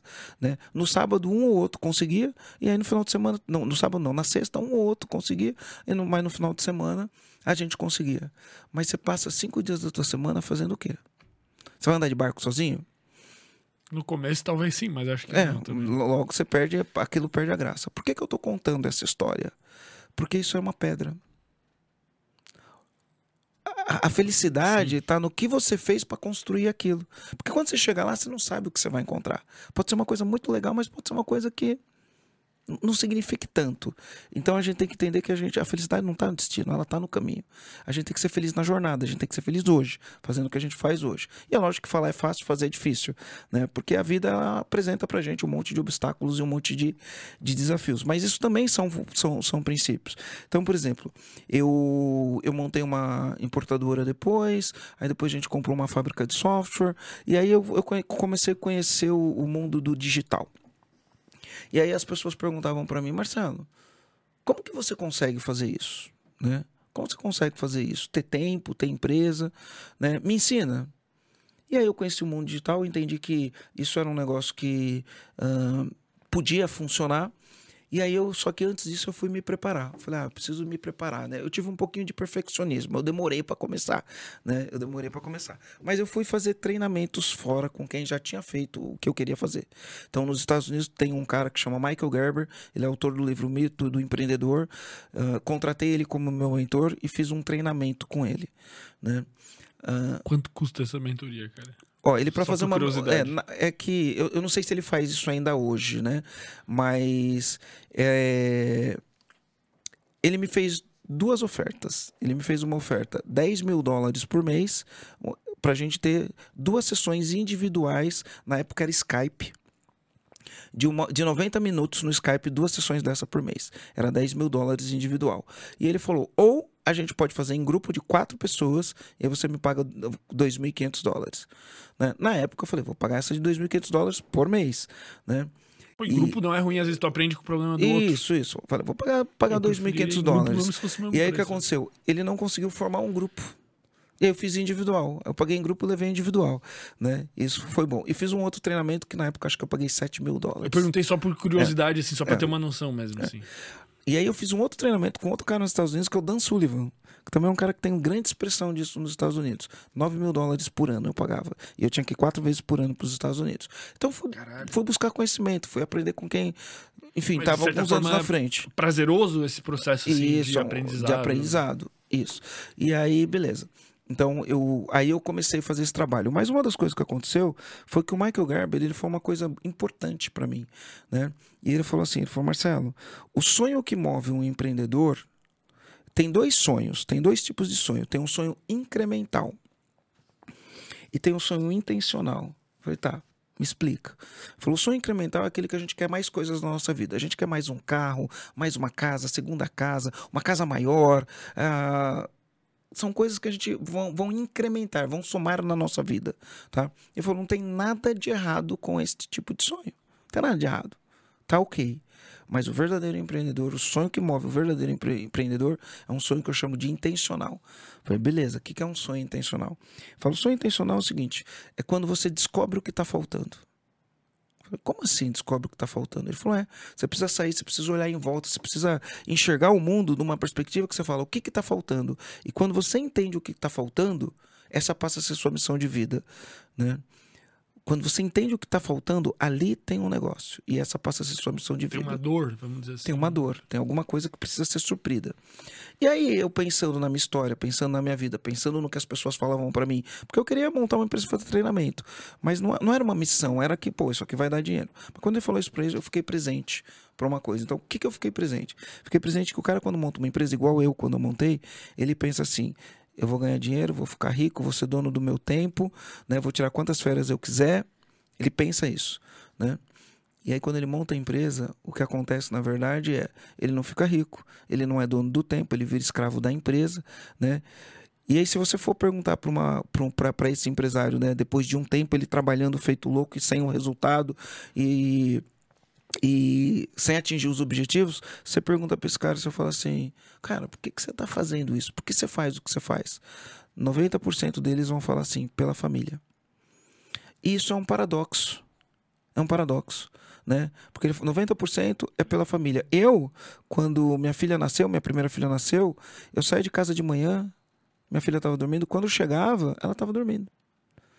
Né? E aí você está fazendo isso pela família e você não tem o tempo, você não tem nada para dar para tua família, né? E aí isso é um paradoxo. E aí eu olhei e falei, isso está faltando, né? Como que eu resolvo esse problema? E aí, beleza, comecei o meu trabalho entendendo que eu tinha que ajudar a resolver esse problema. Hoje já são 6 mil clientes, a gente produz conteúdo no podcast gratuito, são 90 mil pessoas que ouvem no Spotify pelo menos 40 minutos do podcast todo mês. No YouTube a gente tem um alcance de, sei lá, um milhão e tantas visualizações eh, por mês. A gente atinge muitas pessoas em todas as plataformas: Instagram, ah, YouTube, todas as plataformas. E, e uma coisa interessante, né? A gente produz conteúdo, tá o tempo inteiro produzindo conteúdo de muito valor. E aí a gente vai viajar e não importa para onde a gente vai. Né? Não importa. E não é uma questão de falar, ah, tá famoso. Não é isso. Não importa para onde a gente vai. Ah, eu fui para a Suíça você faz um store que tá na Suíça, as pessoas falam, cara, vem tomar um, comer uma carne aqui em casa. Eu, eu sou muito grato a você, preciso te agradecer. Eu fui para Nova York, a mesma coisa. A gente foi para Itália, foi um cara almoçar com a gente, né? Eu tô olhando para lá porque minha namorada tá ali. A gente foi para Itália, foi um cara, meu, eu quero almoçar com vocês. Foi almoçar com a gente. E aí o que começa a acontecer? é, A gente vai caminhar na beira-mar, as pessoas me vêm e falam, Marcelo Germano, aí as pessoas param. Não é raro a pessoa parar, olhar para mim e começar a chorar. E ela fala assim: Marcelo, você não sabe o que você fez na minha vida. Isso eu ouço com muita frequência. Ela chora, você não sabe. Fala, cara, não para de fazer o que você tá fazendo, cara. Você não tem ideia de como você ajuda a gente. Você não tem ideia de como você ajuda a gente. Direto.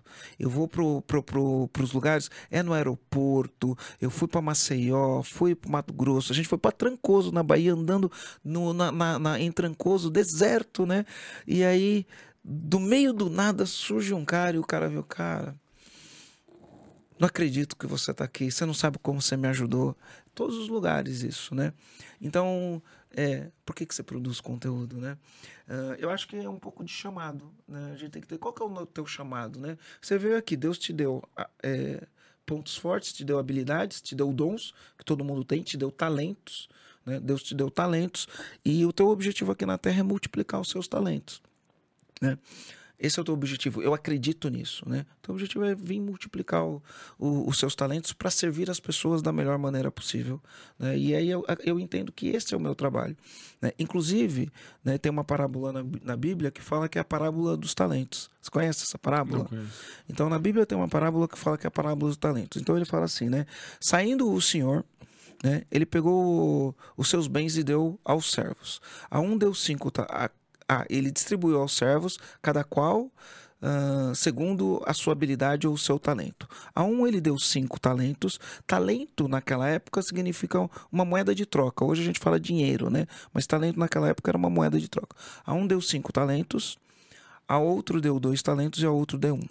O que recebeu cinco talentos saiu logo para multiplicar os talentos. O que recebeu dois saiu logo e multiplicou, e ele dobrou os talentos dele. O que recebeu um ele pegou e enterrou o talento e deixou ele enterrado. Quando o senhor voltou, ele foi a ver com seus servos. E aí o que tinha feito cinco talentos, o que tinha recebido cinco talentos, falou: Senhor, você me deu cinco talentos. Eu multipliquei aqui os seus talentos e consegui mais cinco. Tenho dez talentos, toma aqui o que é teu. Aí o segundo, né? Foi, aí, enfim, o senhor pegou e falou: servo bom e fiel. Você foi fiel no pouco, eu vou ser fiel com você no muito. Né? Aí vem o segundo, fala: Você me deu dois talentos, né? Eu fui lá e multipliquei, tenho quatro talentos, toma aqui o que é teu. Ele falou: servo bom e fiel, fosse fiel no pouco, eu vou ser fiel no muito. Né? E aí chegou o outro que só tinha um talento, e ele pegou e falou assim: Olha, você me deu um, um talento. Eu sabendo que você é, não é exatamente isso que está escrito na Bíblia, né? Mas sabendo que você é rígido e exigente, eu fiquei com medo de perder o teu talento. Então eu enterrei, toma aqui o que é teu. E aí, na parábola, ele fala assim: servo mau e preguiçoso, tira dele e dá que tem dez. Porque a todo aquele que tem lhe será dado, e aquele que não tem, tudo lhe será tirado. É, o, o, versículo não é assim, ele é um pouquinho mais pesado que isso, né? E ele fala: ali haverá choro e ranger de dentes. E aí eu tenho várias interpretações para essa parábola, né? Então, assim, todos nós recebemos talentos de Deus. O nosso trabalho aqui na terra é multiplicar esses talentos para servir o maior número possível de pessoas, né? Esse é o nosso trabalho, multiplicar nossos dons, nossas habilidades para servir as pessoas. Né? Mas existem pessoas, se você perceber, o primeiro, ele não ficou com historinha, ele catou o talento dele, foi lá e multiplicou. O segundo, ele não ficou com historinha, ele catou o talento dele, foi lá e multiplicou. O terceiro, ele arrumou um culpado. Quem era o culpado? Deus. O Senhor. Senhor. Ele falou: Senhor, você é rígido, exigente. Eu sei que você é, colhe onde não plantou, eu sei que você ceifa onde não semeou, né? E atemorizado que eu fiquei, eu enterrei o teu talento. Arrumou um culpado. Ele não multiplicou o talento, arrumou o culpado. Voltando isso para a pergunta inicial, né? Você já percebeu que eu gosto de tudo contextualizar e contar história, né? Voltando isso pro, pro teu pecado, né? Por que, que você não vai para Bahamas? Para que, que eu vou enterrar meu talento? A felicidade está na jornada, a felicidade está em encontrar as pessoas e olhar no olho as pessoas uh, falarem assim, cara, obrigado, continua o que você está fazendo.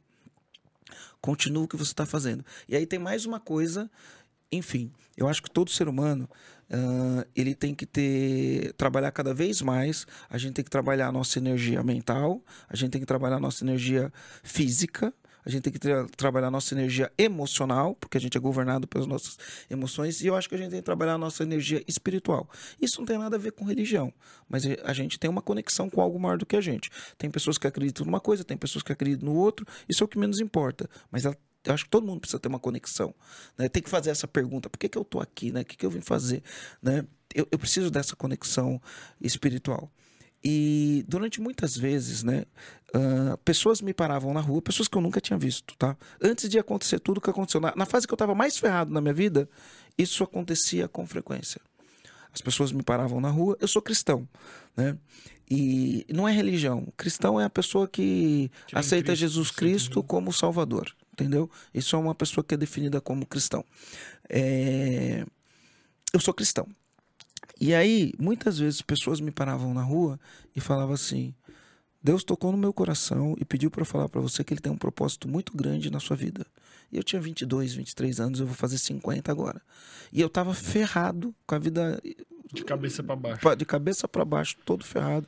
E as pessoas me paravam na rua e falavam: Deus mandou, eu- eu- Deus tocou no meu coração e pediu para falar para você. Deus tem um grande propósito na sua vida. E eu ficava pensando: que propósito é esse? Eu ficava me perguntando: que propósito é esse? Né? Enfim, a vida evoluiu. Né? As coisas estão acontecendo. Hoje eu produzo conteúdo, hoje a gente atinge um grande número de pessoas. E na minha leitura, né, eu não posso falar isso com. Eu, eu falo isso pela fé que eu tenho e pelas coisas que eu sinto, né? Mas na minha leitura, este é o meu propósito. Esse trabalho é o meu propósito. Porque eu ficava perguntando que propósito é esse, né? Que ele tem na minha vida. Né? Eu acredito que esse é o meu propósito. E eu todo dia eu levanto e vou cumprir o meu propósito. É porque, querendo, querendo ou não, assim, né, pela, pelo meu olhar, é, tu agrega muito mais na vida das pessoas disseminando esse conhecimento do que, por exemplo, com a- as empresas que tu tem. Tipo, as empresas, elas solucionam outros problemas, mas o conhecimento e a, e a visão de mundo que tu tem empresarial e a capacidade que tu tem de solucionar problemas e de transmitir esse conhecimento é muito mais impactante a nível individual do que as, as tuas empresas. Não sei quais são exatamente os segmentos, mas não são. eu acredito que elas não tenham tipo, exatamente um propósito. Ah, eu- e- e- e- nesse- negócio aqui é onde está o meu coração. Entendeu? Eu venderia todas as outras empresas assim, ó. Não, mas o que faz muito sentido, porque, tipo assim, com, com todo respeito, pelo amor de Deus, do que eu tô falando, mas um despachante, tipo, ele é um, é um, é um processo que ele faz o que tem que ser feito. A pessoa vai lá, o cliente vai lá, a empresa vai lá, tipo, resolve o problema. Mas tu não sai, tipo, do despachante e tu pensa, tipo, caralho, eu sou muito grato por ter vindo no despachante. Tu entende o que eu quero dizer? Eu entendo, mas eu como despachante tenho uma visão totalmente diferente. Por quê? Porque assim, ó, eu hoje, hoje a minha empresa de despachante é uma empresa B2B. A gente tem 144 funcionários nessa empresa. A gente atende os maiores bancos, maiores locadoras, as maiores seguradoras do Brasil com soluções que necessariamente não são documentos. né? A gente tem muitas soluções, porque essas empresas têm problemas que ninguém resolve. Ah, eu tá, identifiquei esses entendi. problemas, eu resolvo esses problemas e eles me pagam para resolver esses problemas, né? Então eu tenho algumas soluções para isso. Mas quando eu comecei, quando eu comecei a entender o que era cultura, como comecei a entender o que era uma missão, eu comecei a refletir sobre o que eu fazia, né? Porque o, o que eu fazia era um documento. E aí, o que, que eu entendi, né? Três homens reunidos e batendo papo. Quais são os assuntos que os homens têm? Política, futebol e mulher. É porque você é de uma outra geração. Sabe qual era na minha, na minha geração que a gente falava? Qual? Carro, mulher e futebol. Ah, bom, tá. Tá. É porque agora tá um período muito. É, é muito politizado, Pô, é, muito perto, polarizado. chutei é, muito chutou perto. perto. é, mas é carro, mulher e futebol. Tá. Né? E eu falava, por que carro? Não sei, homem gosta de carro normalmente, né? Gosta, mas o- o carro significa o que para o homem? Poder? Poder e o que mais? Sei lá, possibilidades, liberdade. Possibilidades, liberdade e o que mais? É, desempenho é, financeiro, Desempenho financeiro, É, sim. O que ou mais? seja, símbolo de status, de certa forma. É, quando você fala tudo isso, eu falo conquista Conquista, ou sonho. Tanto que ele fala o carro dos sonhos. tá? né? Conquista, sonho. Né? E aí o que, que eu entendia do meu trabalho? Eu, tinha, eu entendia que quando o cara comprava um carro, ele estava realizando um sonho. E o momento, e a única coisa que vai falar para ele, este carro é teu, e vai dar o certificado de que aquele carro é dele, é o documento. O documento que fala, eu conquistei Caralho, isso. velho, tu tem uma visão muito foda, velho. Prossiga, por favor. É isso, o documento que fala o carro é teu. Porque você, você pega, eu te dou a chave de um carro na rua, você sai com o carro, o carro não é teu. O que, que vai falar que o carro é teu? A polícia te parou, É. fudeu. O que que vai falar que é a tua conquista, né? É o documento. Então nosso, a gente está no sonho das pessoas. E esse momento tem que ser o melhor momento possível. Tu sempre pensou assim? Não. Não, a gente vai desenvolvendo isso ao longo do tempo. Mas assim, Pô, que, né? que, que- a, que a- a- massa a- a isso, gente tem que filosofar do nosso negócio, né? Tem, tem que ter uma filosofia por Não, e trás. muda tudo, pô. Porque Muda. quando tu explica isso pra, um, pra, um, pra pessoa que tá lá na ponta atendendo o cliente. Ele entende que é ele está no outra momento de cabeça, realização velho. do sonho. Pô, que foda, velho. Isso aí é muito foda, pô. É, então. Pode anotar aí, o primeiro. Não, mentira, já teve muitos já, pô. Esse Então episódio aqui, esses episódios assim, inclusive, tipo, como esse, que tem um conteúdo muito necessário. Eu, eu tenho um costume de trazer pessoas necessárias pra minha vida, né? Eu sou meio Eu que- também faço isso. Meu podcast é. é ou, ou é meu. Eu te interrompi, desculpa, né? Não, por Mas o, favor. o meu podcast, ou ele é o meu consultório, ou é alguém que eu. ah, Muitas vezes eu vou começar o podcast e eu falo assim: ah, eu trouxe pessoa porque. Ah, eu tô querendo. Esse cara é especialista nisso, eu tô precisando aprender mais disso É isso. daí. aí Cara, é uma, é uma consultoria gratuita. gratuita. velho. Isso. E com pessoas Gratuita. assistindo e tendo consultoria Isso, gratuita isso, também. Pô, é isso. perfeito, velho. Isso.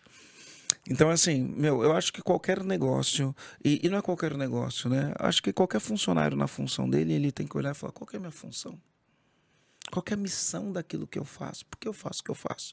Então, eu posso dar vários exemplos práticos para a pessoa, desde os mais simples até os mais complexos, mas eu gosto de usar um exemplo. Gosto de usar um exemplo. Então, você pode chegar numa obra e aí tem lá um pedreiro assentando o tijolo. E aí você vai lá e fala assim pro cara: Cara, o que, que você tá fazendo aí? E o pedreiro pode olhar pra você e falar: Você é um idiota, cara. Tô sentando o tijolo, não tá vendo? Ele pode falar isso pra você. Não pode? Pode. E ele tá certo, não tá? Tá sentando o tijolo. Isso é um jeito de você encarar o teu trabalho. Agora, você pode chegar lá e falar assim: Ei, cara, o que, que você tá fazendo aí? Aí ele vai virar e vai falar assim pra você: Cara, o Marcelo Germano, ele começou a trabalhar com 13 anos de idade. Lutou, lutou, lutou, lutou. E aí ele tinha um sonho de construir uma casa que era a casa dos sonhos dele, né? E eu tô aqui ajudando a construir a casa dos sonhos do Marcelo Germano. É um outro jeito de você encarar o teu trabalho. É um outro jeito de você encarar as coisas que você faz. Porque o, o que, que acaba acontecendo? Eu, eu tenho uma percepção, por ser empresário, tenho mais de 200 funcionários, eu tenho uma percepção sobre. A gente fala, a gente conversa com muitos empresários e aí as, as, as, as queixas são sempre a mesma, né? Falta de mão de obra qualificada, falta de mão de obra qualificada. E uma das coisas que acontece é assim: existem crenças na cabeça dos funcionários que não levam eles ao lugar nenhum, mas eles acreditam naquilo. E ao acreditar naquilo que eles acreditam, eles vão se perpetuar na mediocridade. Quais tu acha que são as mais comuns? Tem várias, várias. Quer ver? Vou, vou dar um exemplo de um negócio que eu fiz, porque que, às vezes a pessoa que está ouvindo isso que a gente está falando, ela não consegue identificar nela as crenças. E aí eu vou dar um exemplo de um negócio que eu fiz. E aí eu vou dar outros, vários outros exemplos que eu vejo nas minhas postagens. Eu vejo isso nas minhas postagens, né? E as pessoas que me mandam direct. Então, vou dar exemplos de crenças que eu vejo o tempo inteiro, né? Então, uma vez eu, uma pessoa, uma cliente minha do EAG, ela daqui de Florianópolis, ela queria fazer uma um- um- uma uma coisa legal na empresa dela e ela pediu para eu ir lá fazer uma, um workshop, uma palestra para os funcionários, para o time de venda delas. Eram 10 pessoas no time de venda. Fui lá fazer. E aí eu fiquei pensando, o que, que eu vou fazer, né? Eu conversei com um amigo meu que ele, enfim, também faz um trabalho igual eu faço, ele é palestrante, ele ti- tinha mais vivência que eu nesse tipo de coisa. Falei, o que, que eu posso fazer, né? Ele falou, Marcelo, tem uma dinâmica muito simples, meu. Tem uma dinâmica muito simples. Ele me ensinou uma dinâmica, eu fui lá e fiz. Do que se tratava a dinâmica? Separei dois grupos. Tinha 10 pessoas, dois grupos de cinco. Peguei uma bexiga, enchi. Tinham 10 bexigas. Enchi 10 bexigas, enrolei e eu dei uma bexiga para cada um. E dei um palito de dente para cada um. Reuni os cinco, falei, tem grupo A e grupo B. Esse é o grupo A, esse é o grupo B. Beleza? Ficou um de frente pro outro. Eu falei, só tem uma regra. Só tem uma regra. E eu falei assim: ganha o grupo que ficar com mais balão. Valendo. E eu coloquei o cronômetro. E aí começou lá, um estourar o balão do outro, um fugia, o outro subia na escada, o outro saía da, da sala e ia para outro lugar. E aí deu tempo, eu. Deu. Pum, deu tempo, voltou, legal. E aí um grupo lá, ah, nós ganhamos, ficamos com três balão, o outro pô, tinha duas. Não, mas você roubou, você saiu da sala. E ficou toda aquela discussão. Né? Eu falei, o que, que aconteceu aqui? Ah, ele roubou, ele fez isso, e aí ficou toda aquela discussão. Aí eu falei, gente, deixa eu fazer uma- pergunta para vocês, né? Por que, que vocês estouraram o balão? Um do outro. Um do outro, Se tu não falou nada. né? Porque se ninguém tivesse estourado o balão um do outro, todo mundo teria ganho. Aí uma pessoa já levantou. Isso tá dentro dela, ela nem percebe. Ela já levantou. Isso não existe. Teria empatado. Falei, legal. Bom, bom, boa observação. Então vamos, vamos entender, né?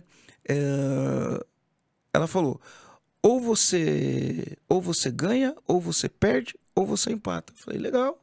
Então vamos entender isso, né? Ganhar é bom? Ganhar é bom. Aí eu falei, e perder? Perder é bom? Ela falou, não, perder é ruim. Né? E empatar? Empatar é bom? Ela falou, não, empatar é ruim. Aí eu olhei e falei, beleza. Né? Porque a pergunta que eu tinha feito é, todo mundo teria ganho se ninguém tivesse estourado o balão, o balão de ninguém. Eu falei, então tá, deixa eu ver se eu entendi, eu entendi o que você falou. É... Você está querendo dizer para mim que não existe uma relação ganha-ganha? Aí ela falou assim: Não, não foi isso que eu quis dizer. É. Falou: Não tem. Ou empata, empatar é ruim. Então é: Você é do time de vendas. Então, se você vender, você ganhou e o cara que comprou de você perdeu. Se você não vendeu, ele ganhou e você perdeu. É isso? Você não tem uma relação ganha-ganha com o teu cliente? E ela parou para pensar: Não, não foi isso que eu quis dizer. Falei, Bom, pelo menos é isso que eu consigo entender do que você disse. Né? Então é assim: ó, se você crescer na empresa e você estiver ganhando, a empresa está perdendo. O celular tocou é, o, o relógio. Se você, se tua empresa está ganhando, você está perdendo. Ou se tua empresa está crescendo e está ganhando, você está perdendo. Você Ou entende? até as outras pessoas, tipo, pensa assim, nossa, aquele cara tá ficando rico. Se, é tem, alguém, se tem alguém crescendo ele tá ganhando, se ele tá ganhando, eu tô alguém tá perdendo, porque eu ganho ou tá perco. Perdendo, e aí eu, eu, eu, trago isso dentro, as pessoas trazem isso dentro delas quando elas vão num ambiente de trabalho. Como que eu vejo isso acontecer? Você tá entendendo como isso é, é, não é tão sutil assim, né? E aí, como que eu vejo isso acontecer? Se eu fizer um post, eu tenho alguns posts que eu faço, e eu vou falar sobre engajamento de funcionário. Aí você vai ter um monte de empresário que olha e ele faz um tipo de comentário. Eu tenho muitas, muitas pessoas que olham lá e falam: patrão só quer explorar, patrão só quer ficar rico, porque não sei o quê. E os caras xingam e falam mal do trabalho, falam mal do emprego, né? Ah, eu, eu só, pra, só vou ser engajado se eu, se eu ganhar dinheiro, eu quero, não quero saber de engajamento, quero eu, eu vejo todos esses comentários todos esses comentários. Eu percebo isso no dia a dia. Então, a maneira como as pessoas olham para o trabalho, né? É uma maneira que, assim, eu até fiz um podcast para falar sobre isso, né? Sobre o trabalho. O trabalho, a própria palavra trabalho, ela vem de uma origem que é tripalium, que é instrumento de tortura. Então você tem muita coisa negativa carregado na palavra trabalho. Então as pessoas trazem essas crenças em relação ao que é o trabalho. E, isso prejudica ela, perpetua ela na mediocridade. E existe uma, uma. Porque a pessoa nunca dá o máximo que ela pode. Uma, uma glamorização nisso, assim, uma. Não glamorização. Existe, tipo, essa. Uma, uma humorística por trás disso, tipo, ah, o meu chefe é filha da puta, tipo, as pessoas.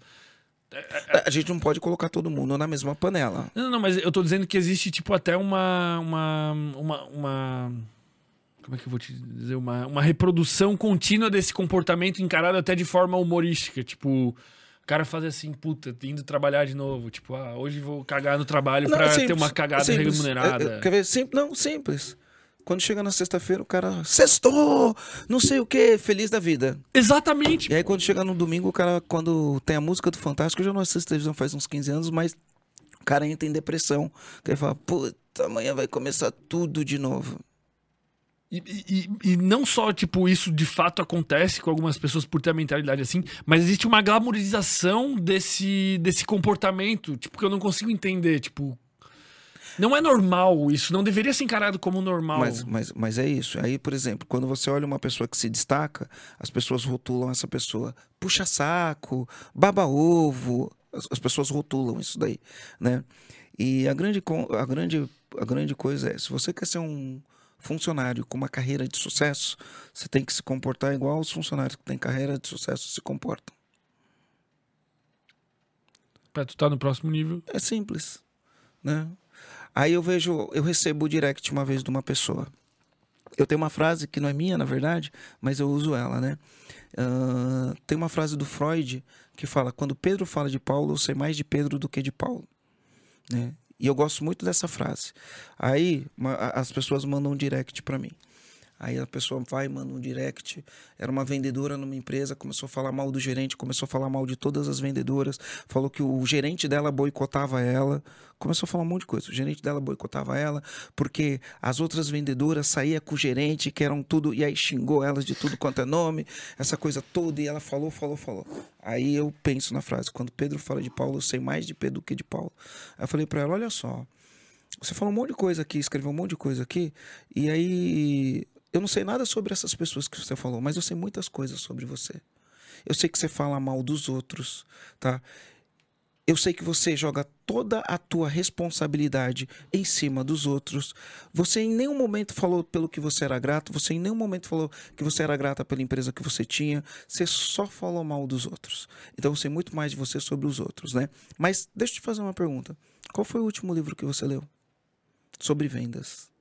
Qual foi o último treinamento que você fez sobre vendas? E eu comecei a fazer pergunta.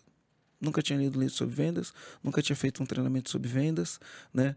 não tinha batido as metas do mês e está falando mal dos outros. Eu sei muito mais sobre essa pessoa do que sobre as outras pessoas. Provavelmente as pessoas que ela está falando estão batendo meta, estão atingindo resultado. E aí elas rotulam essas pessoas, né? E não percebem o, o que estão fazendo. Outro dia eu estava fazendo uma live, entrou uma pessoa na live e falou assim: Trabalhei 15 anos na empresa, faz 5 horas que me demitiram. O que, que você tem a falar sobre isso? 15 anos numa empresa, falou, faz 5 horas que me demitiram.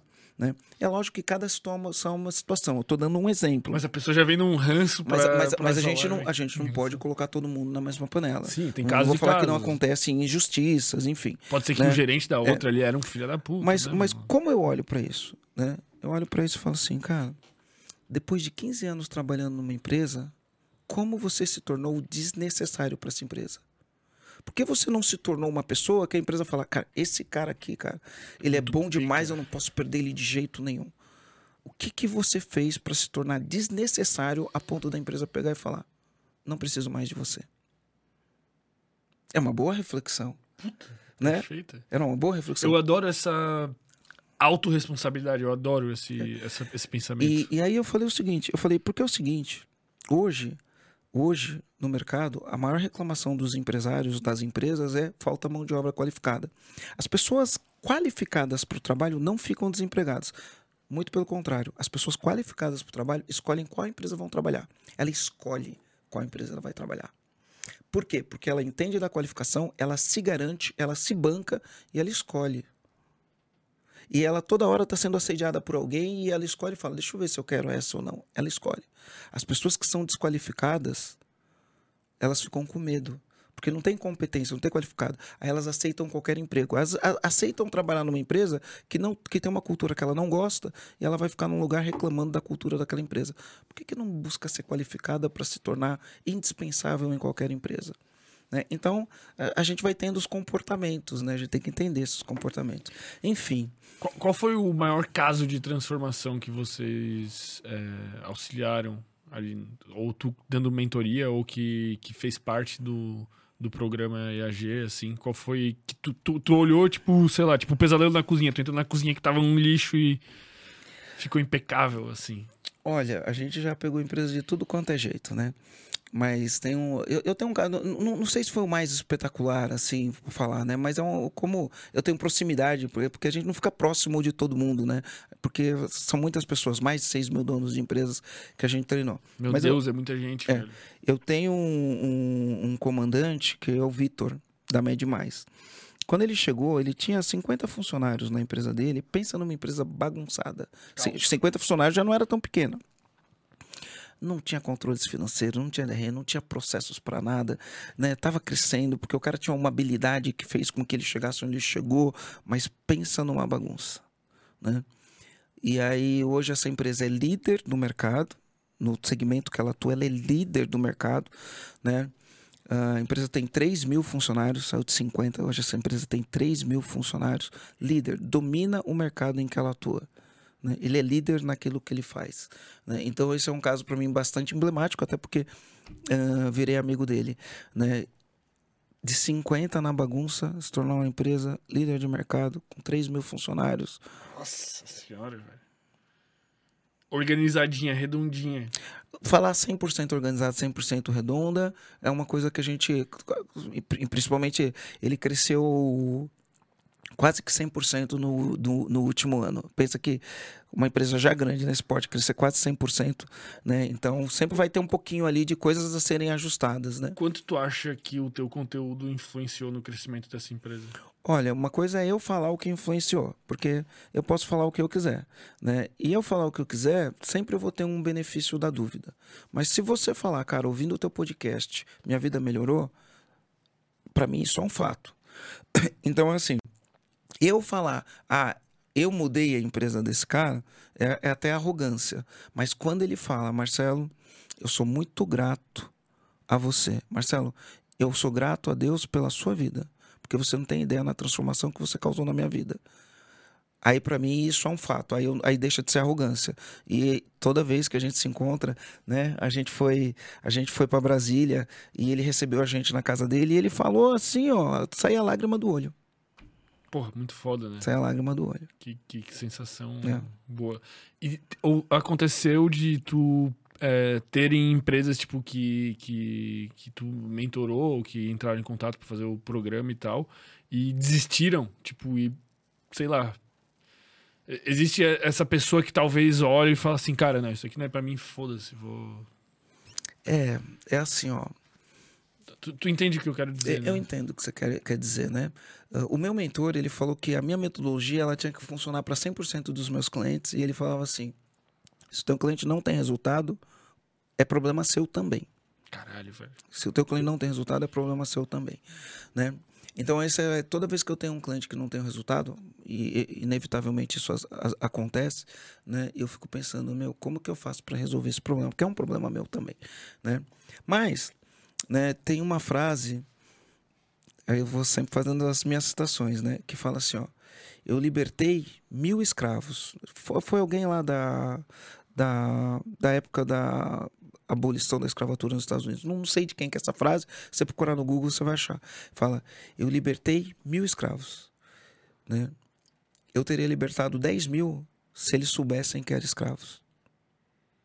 Forte essa frase, né? Muito forte, pô porque as pessoas nem sabem, né? Então você não consegue libertar a pessoa que não tem um nível de consciência para saber aquilo. E essa, essa frase é bastante forte. Então, assim, ó, muitas vezes você pega para um, alguém e você dá o caminho e ela não acredita no caminho. Ela não faz o que tem que fazer, ela não se compromete da maneira que tem que se comprometer. E é lógico que eu aqui não posso jogar essa responsabilidade nas outras pessoas, porque se ele não tiver resultado, é porque de alguma maneira. Tu não né, conseguiu engajar ele a fazer isso. De, de alguma maneira eu tenho que assumir a responsabilidade que, né? O que, que faltou? Sim, né? essa visão que tu tem, ela é muito boa porque leva é, a um aperfeiçoamento constante do teu produto, do teu método tal, para tipo, engajar mais pessoas e ter cada vez mais resultados. Mas, tipo, na prática é impossível. Eu, na, na... É assim, ó, meu, por que, que tem cara que começa a fazer academia e para? Porque tem cara que faz academia, fica trincado, fica forte, corpo bonito. E tem pessoas que começam e param, começam e param, não vai para frente e desiste. Porque isso é o comportamento humano. Tem seres humanos que funcionam de um jeito, tem seres humanos que funcionam de, de outro jeito. Né? Então é isso. Entendo. É, cara, eu queria saber qual foi o melhor livro que tu leu. Eu queria que tu desse uma indicação de livro para mim e para a nossa audiência. Tá, a gente é tá assim, sempre ó. indicando um livro todo episódio. Legal. Eu já li vários livros, livros muito bons, bons, e eu fiz até um podcast falar sobre isso. Tem um livro, ele é antigo, o nome da autora é Louise, L-O-U-I-Z-E, Louise. Louise. Louise, Louise, L, né, Rei. Louise Rei. E ela escreveu um livro muito tempo, um livro, um livro antigo que ele chama Você Pode Curar Sua Vida. E aí você vai falar, autoajuda, Marcelo, né? Eh, eu não sei porque as pessoas colocam rótulos nas coisas, né? A gente não pode ficar rotulando as coisas. O cara tá se dando bem na empresa, né? Tá trabalhando junto com o líder dele, tá engajado com o líder dele, os caras põem um rótulo e chamam ele de puxa-saco, né? As pessoas rotulam as coisas. Aí você cata um livro muito bom, que tem um conhecimento profundo, capaz de transformar a vida, as pessoas vão lá e rotulam e falam autoajuda, como se aquilo fosse ruim, né? E não é ruim. Então, o livro Você Pode Curar Sua Vida... Eu trocaria a palavra autoajuda por autoconhecimento. Autoconhecimento, isso. O, o, o, o, esse livro foi um livro que eu li num momento muito difícil e ele é um livro que você tem que ficar fazendo repetições de crenças. Você, você tem que criar novas crenças. Então, entre os exercícios que tem no livro, você, primeiro você tem que ler o livro do começo ao fim sem parar. Depois tem que ler e praticar os exercícios que ele faz no livro. Ela dá essa orientação. Então você vai ter que ler duas vezes. Vai ter que ler a primeira para entender todo o contexto do livro e vai ter que ler a segunda, porque não adianta só ler, você tem que ler e praticar. E aí você tem lá, né? Então, você vai trabalhar suas crenças. Você vai trabalhar suas crenças. Então, se você não acredita que você é capaz de fazer alguma coisa, todo dia vai escrever lá é, no teu caderno: Eu sou capaz de fazer tal coisa. Todo dia você escreve 200 vezes. 10 minutos escrevendo no papel. E aí depois você lê aquilo que você escreveu e você fica repetindo aquilo para você entre as coisas que tem no livro. Porque o que, que acontece? Como a gente cria uma crença fortalecedora? Porque todos nós temos crenças limitantes. Como a gente cria uma crença fortalecedora? A ciência prova isso, tá? Ou é através da repetição, ou é através de alto impacto emocional. É assim que a gente cria, cria uma crença. Então, vamos supor, você é pequeno, você fez um negócio e aí teu pai te deu um grito e deu um grito e te deu um tapa na bunda. Ah, naquele momento você teve forte impacto emocional. Aquilo vai criar uma crença em você que vai te acompanhar por grande parte da sua vida. Forte impacto emocional. Uh, você sai na rua, o cara, o cara põe um revólver na tua cabeça e você passa por um momento de forte impacto emocional. Aquilo vai criar uma crença em você e ela vai te acompanhar grande parte da sua vida. Forte impacto emocional. Ou através de repetição. Ou através. Quando você repete uma coisa, você vai criando essa crença através da repetição. Então, um pai fala assim para o filho, ou uma mãe fala assim para um filho: você não faz nada certo. E aí fala, você não faz nada certo, você não faz nada certo. Tá repetindo, repetindo, repetindo. E de tanto que repetiu, de tanto que ele ouviu aquilo, ele cria a crença que ele não faz nada certo. E aí a gente precisa criar outras crenças. Então, esse livro é legal. Ele ajuda você a olhar no espelho e olhar para você mesmo e falar: eu te amo. Tem pessoas que não conseguem olhar no espelho, tem pessoa que chora para olhar no espelho. Ele te ensina a escrever, colocar suas afirmações lá, o que você é, quem você quer. Tu ainda pratica isso? Uh, de tempos em tempos eu volto a praticar. Quando tu sente que há é, de tempos em tempos, faz bastante tempo que eu não faço, mas de tempos em tempos eu volto a praticar. Mas de certa forma. Foi, tu... foi até bom lembrar isso, porque eu acho que amanhã eu vou voltar a praticar isso daí. Interessante. Eu tô... Na minha lista de hábitos para implementar está uma espécie de mentalização, ainda não implementei, mas eu vejo. Quanto mais convidados, é, pessoas de sucesso aqui, pessoas com uma mentalidade, tipo, foda, eu recebo aqui mais elas falam sobre essa questão de. De tu ter uma mentalidade, tu ter um foco e tu ter algum processo que faz tu se automotivar ou de certa forma tu se manter focado ou tu destruir essas crenças que te seguram para trás, né? Cara, a gente sempre vai, a gente nunca vai destruir todas as crenças. A gente sempre vai ter uma crença nova pra gente destruir. Sempre vai ter uma crença nova. Sempre existe um próximo Sempre. nível. É, é muito louco isso da é. vida. Né? Cara, se eu roubasse todo o teu dinheiro, tirasse tudo que tu tem, todos os contatos que tu tem, tudo, apagasse tudo, e só não apagasse o teu conhecimento. E tu tivesse, sei lá, tu fosse mais novo ou tu tivesse a idade que tu tem, porque mais novo normalmente a gente tem mais não que tu não esteja em disposição hum. física, né? Tá praticando esporte aí pra caralho oh, e tal. Eu tô com 50, mas, meu. Dormindo, tem, tem, tem um monte de cara de 35 que, meu, tá, não dá pra comparar. Mas é que às vezes mais novo é diferente, né? A cabeça, a gente pensa que tem mais tempo, tem mais oportunidade. Mas enfim. E te largasse no mundo, cara. E tu não tivesse um real no bolso, tu não tivesse nada, tu só tivesse o teu conhecimento. O que que tu faria? Qual seria, por onde tu iria? Cara, eu poderia fazer várias coisas diferentes se eu tivesse só. Porque se você manter o conhecimento, você, você já sabe como chegar num caminho, só se você fazer de. É só você fazer de novo. Então, por exemplo, se eu tivesse a oportunidade de utilizar as, as mídias sociais, eu ia ficar produzindo conteúdo. Né? Se eu tivesse, ou se não, o que, que eu faria com o conhecimento que eu tenho, né? Eu chegaria para alguém que eu confiasse muito, né? E falasse, cara, é o seguinte, eu, eu tenho condições de te ajudar a melhorar todos os resultados que você tem. E você só me paga no sucesso. E é buscar uma oportunidade. Tu Você acha só, que tu ia só me levar- paga no sucesso. Quanto tempo pra Não sei. chegar onde tu chegou? Não sei, mas eu ia chegar. Mas tu acha que seria mais rápido? Tipo, Ah, sabendo o que eu sei, né? Seria mais rápido. isso não é louco. Eu, eu gosto de, de pensar isso assim. É, por essas circunstâncias de, por exemplo, se eu assumisse o lugar de outra pessoa, eu não conseguiria manter o que ela tem porque eu não adquiri o conhecimento necessário. Tipo, hoje, se eu tivesse a grana que tu tem, ou ah, as empresas que tu tem, ou o status que tu tem, eu não conseguiria. Porque eu não adquiri o conhecimento necessário para fazer aquilo acontecer. Eu- se eu tivesse hoje o shape do Muse, eu perderia esse shape. Porque eu não tenho o conhecimento necessário pra moldar. Isso é, isso é bonito e perturbador ao mesmo tempo, sabe?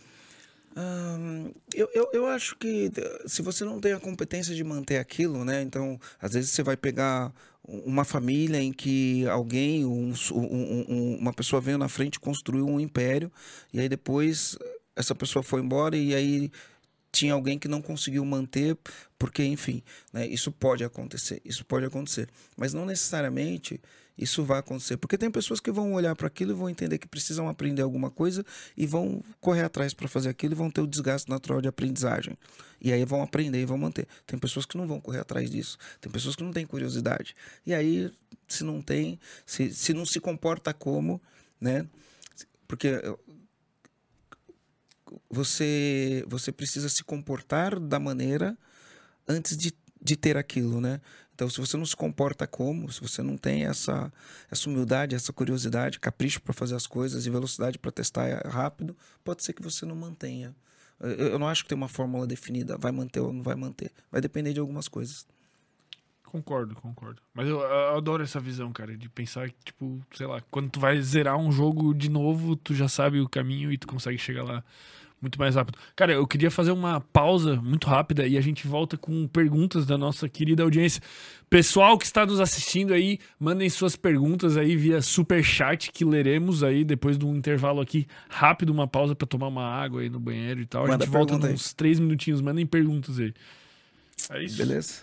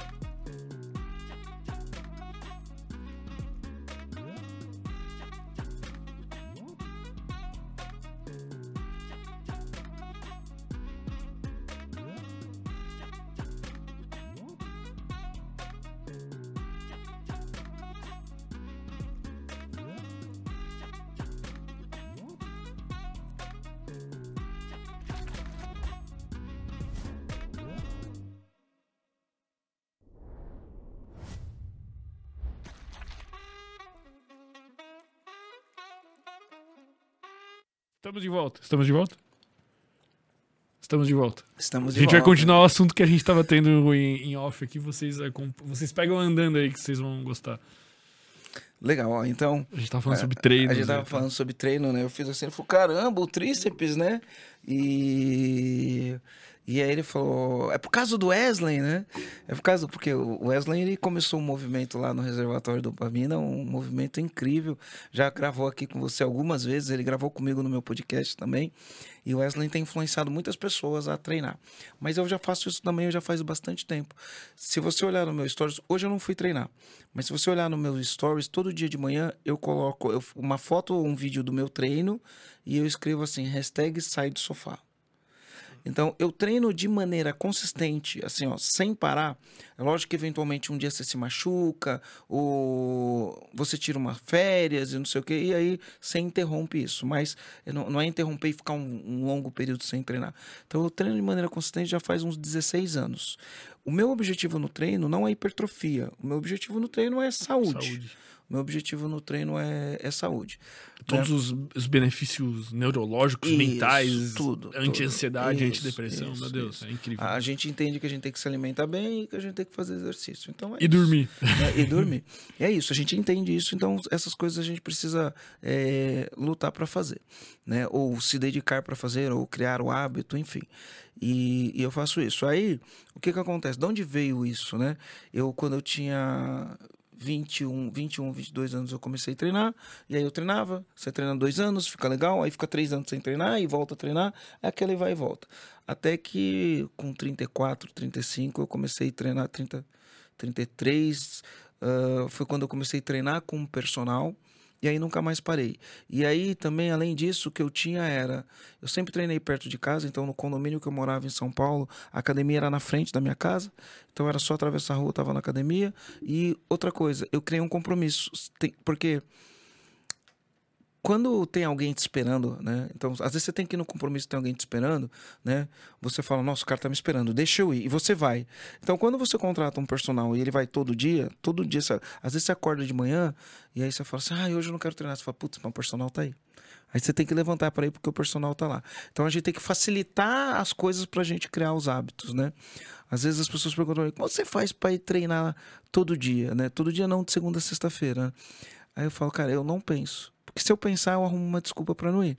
Então, se eu acordar e tiver frio, eu vou dar desculpa que tá frio, né? É, Se eu no, no dia anterior tomei, bebi um pouco mais do que devia, eu vou falar, putz, eu bebi ontem, hoje eu não vou treinar.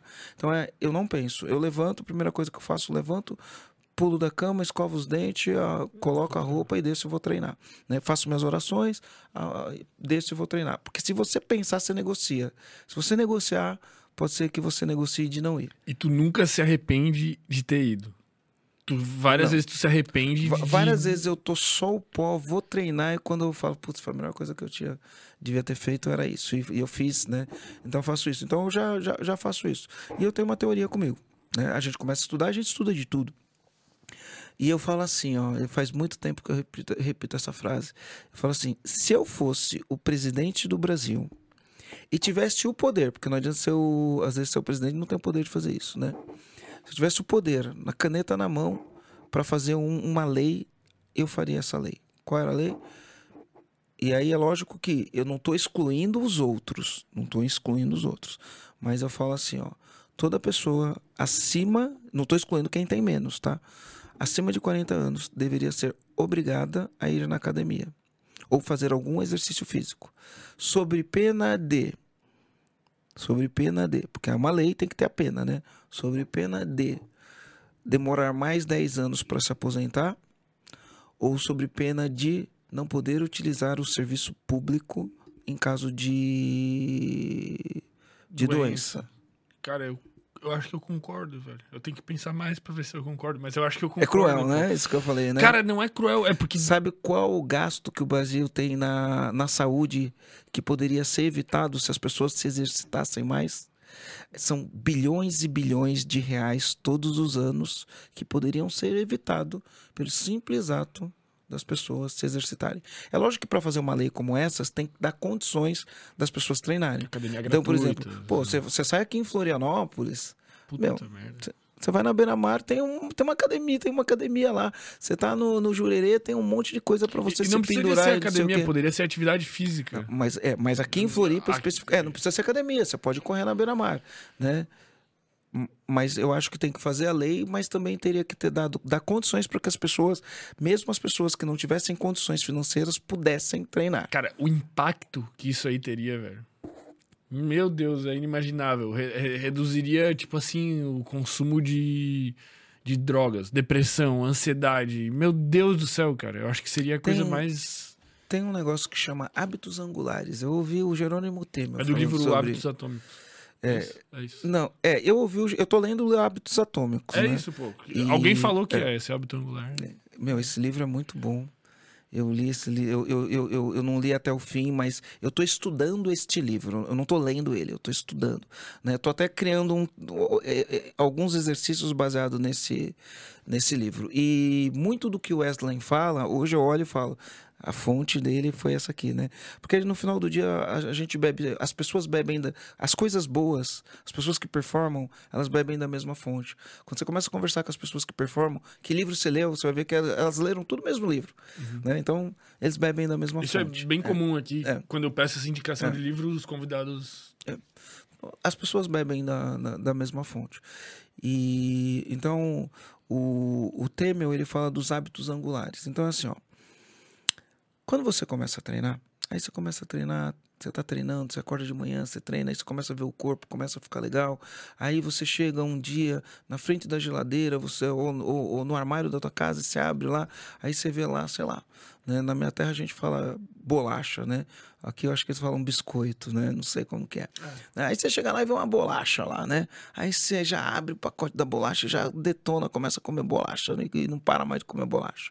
Aí quando você treina, aí você olha pra bolacha e fala assim, putz, mas amanhã eu vou treinar, tô ficando tão legal. Aí você fala, ah, não, deixa quieto, não vou comer a bolacha. Então você começa a ter outros hábitos. Aí você começa a olhar e você começa a beber mais água. E aí você começa a olhar e você começa a comer mais legumes. Você A dormir. então você começa a fazer uma coisa que vai despertando várias, várias outras coisas, né? Então, isso, isso no conjunto da obra, né? Hábitos Atômicos fala que é um conjunto de pequenas coisas que vão causar uma grande diferença.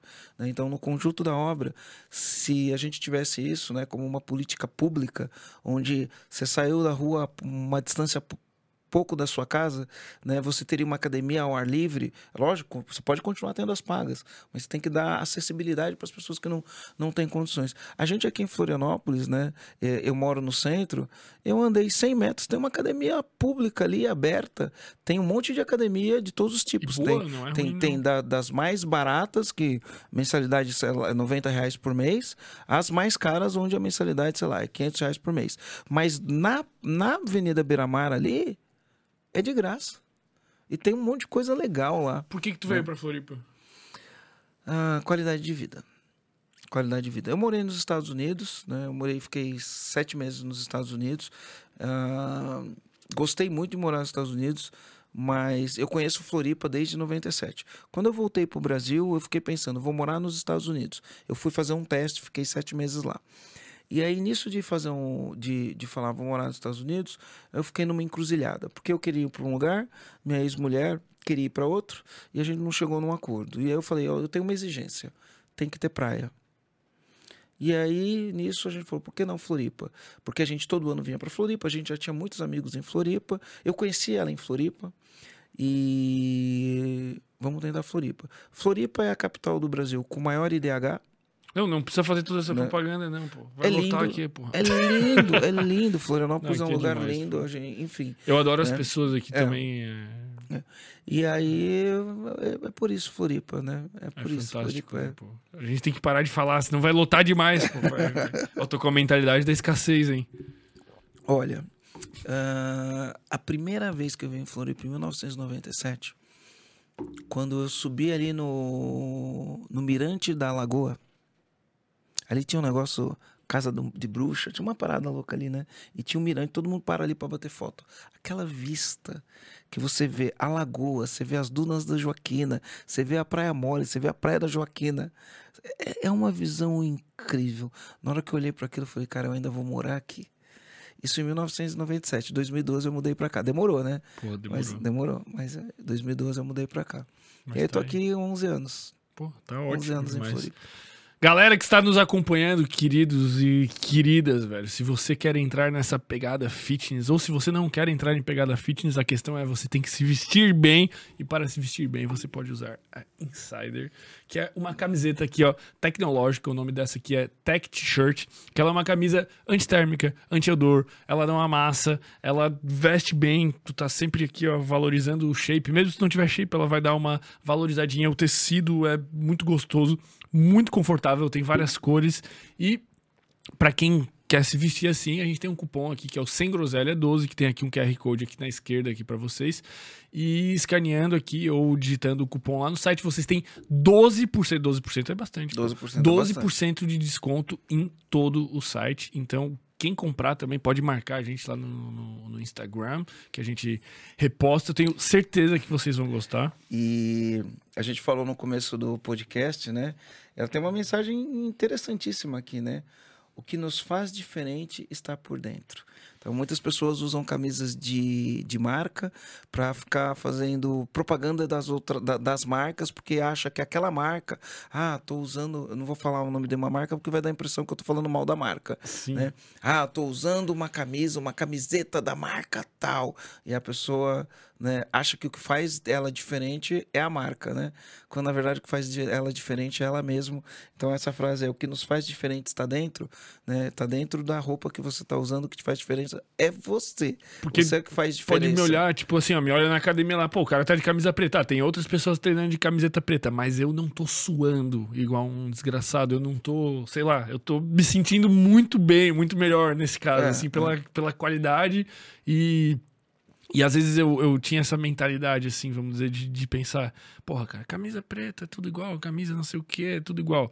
Aí tu compra, cara, e no- às vezes no que tu comprou três daquela, porque tu lava, ela desbota, tu faz não sei o que, ou tem umas camisas que. Tem camisa que fede, É, tá ligado? A qualidade é importante, né? E, enfim, aí você tá usando uma coisa de qualidade que te valoriza, valoriza o teu corpo, né? Porque dependendo da roupa que você usa, valoriza. Ess- Essas, essas, essas polo que eu uso da, da minha empresa, eu mandei. Eu medi e mandei fazer de um jeito que valorizasse meu corpo. Porra. Né? Mas tem roupa que você não precisa mandar fazer, né? Que é o caso daqui da, da Insider. Você vai colocar, ela já vai valorizar teu corpo. Né? Então. Né? Pô, exatamente. o, o importante é o que tá dentro da camiseta, né? Exatamente. Exatamente. Cara, vamos pegar as, as perguntas da galera. Bora lá, bora lá, que tem, bora lá. o que tem por dentro das caraminholas, das cabeças das pessoas que estão nos acompanhando aqui. Às vezes rola umas perguntas boas, profundas, pô. Tem vezes que mandam uns textos filosóficos também. É, vamos lá. Qual a melhor lição que você já aprendeu com uma empresa? Melhor lição. Eu acho que todo dia eu vou aprendendo uma, uma lição diferente, né? Mas, ah, vai, eu vou falar uma coisa que é, a gente vai sempre revendo, sempre repassando por isso, né? Ah, cultura. Cuidar da cultura da empresa. Cuidar da cultura do negócio, colocar dentro do teu negócio as coisas que você acredita e estar perto das pessoas para mostrar do teu coração aquilo que você acredita e transmitir isso para as pessoas, eu acho que é o, o que vai fazer virar o ponteiro da sua empresa, sabe? Pô, né? Cuidar da cultura da tua empresa, tá perto, tá junto, né? No sentido de transmitir essa mensagem para as pessoas, transmitir esses valores, esses princípios para as pessoas, para que elas acreditem naquilo e voltem naquilo. Então, isso eu acho que é uma, é uma coisa que vira o ponteiro. Mas são várias as lições, é difícil você pegar e falar uma. Pô, imagina, cada, cada, cada episódio lá do teu podcast é 20 lições que dá pra anotar. É é interessante até assistir, ouvir. eu, eu peguei essa mania, vou fazendo aqui, ó, e vou Já escrevendo. anotando. pô. Irado. Deixa eu pegar outra pergunta aqui. É, qual é a sua empresa favorita e por quê? A minha empresa favorita é o EAG. Tá, sem ser o EAG. Hã? Sem ser o EAG. A minha empresa, qualquer empresa do mundo. Pô, não sei, a pergunta tá muito aberta. Pode ser qualquer uma do mundo ou pode ser uma das tuas. Tá, então é assim, ó. Eu tenho duas, duas empresas com contextos diferentes. Eu tenho a Luma. A Luma é a minha grande escola. Né? Eu falo que eu fiz a FABABA, Faculdade da Barriga do Balcão. né? Então, pô, é onde eu comecei tudo, onde eu aprendi tudo que eu sei, aprendi errando, acertando, tudo que eu desenvolvo hoje, que eu treino, que eu converso, que eu mentoro, eu aprendi aqui, ó, nessa empresa, tá? Mas hoje a minha dedicação é no EAG, né? Que é onde eu transmito todo esse conhecimento para uma série. E não é só transmitir conhecimento, cada dia eu aprendo mais. Uma coisa interessante que é assim, ó, é, a pessoa que ensina, ela aprende duas vezes. Ela teve que aprender para poder ensinar, e quando ela está ensinando, ela aprende uma coisa diferente, ela tem uma visão diferente sobre aquilo, então ela aprende duas vezes, né? E como eu ensino todo dia, eu aprendo milhares de vezes todos os santos dias. Quando eu trago uma pessoa, quando eu venho aqui no teu podcast, eu vou aprender alguma coisa, né? E eu tô, às vezes eu tô falando um negócio para você, coisas que eu mesmo tô falando aqui, eu olho, pô, que insight, eu vou lá e escrevo aqui. Né? Então quem ensina aprende duas vezes. E empresas do mundo, tipo, em geral, assim, quais que tu admira, que tu se baseia, que tu acha que tem os teus princípios até talvez muito fortes nelas? Então, ó, vamos lá. Uh, eu tive a oportunidade de ir na, nessas empresas e são empresas que eu, que eu gosto. A Disney é uma empresa que eu admiro demais. A Disney é uma empresa que eu, que eu admiro demais, assim. E é uma empresa que tem, tem os princípios muito bem estabelecidos.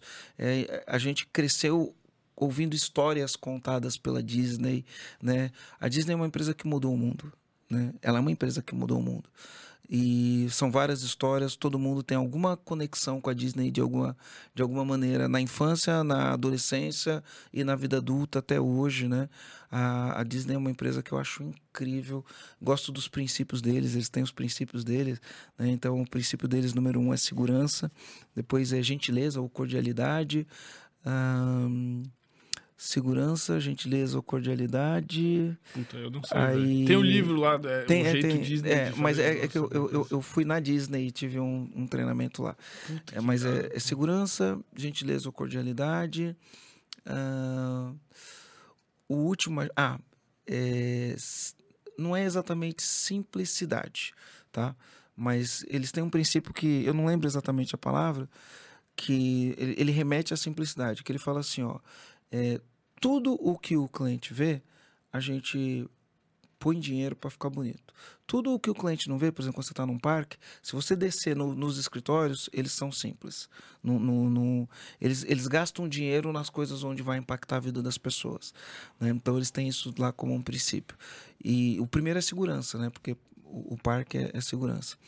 Uh, se, segurança, uh, uh, cordialidade, né, ou gentileza. É...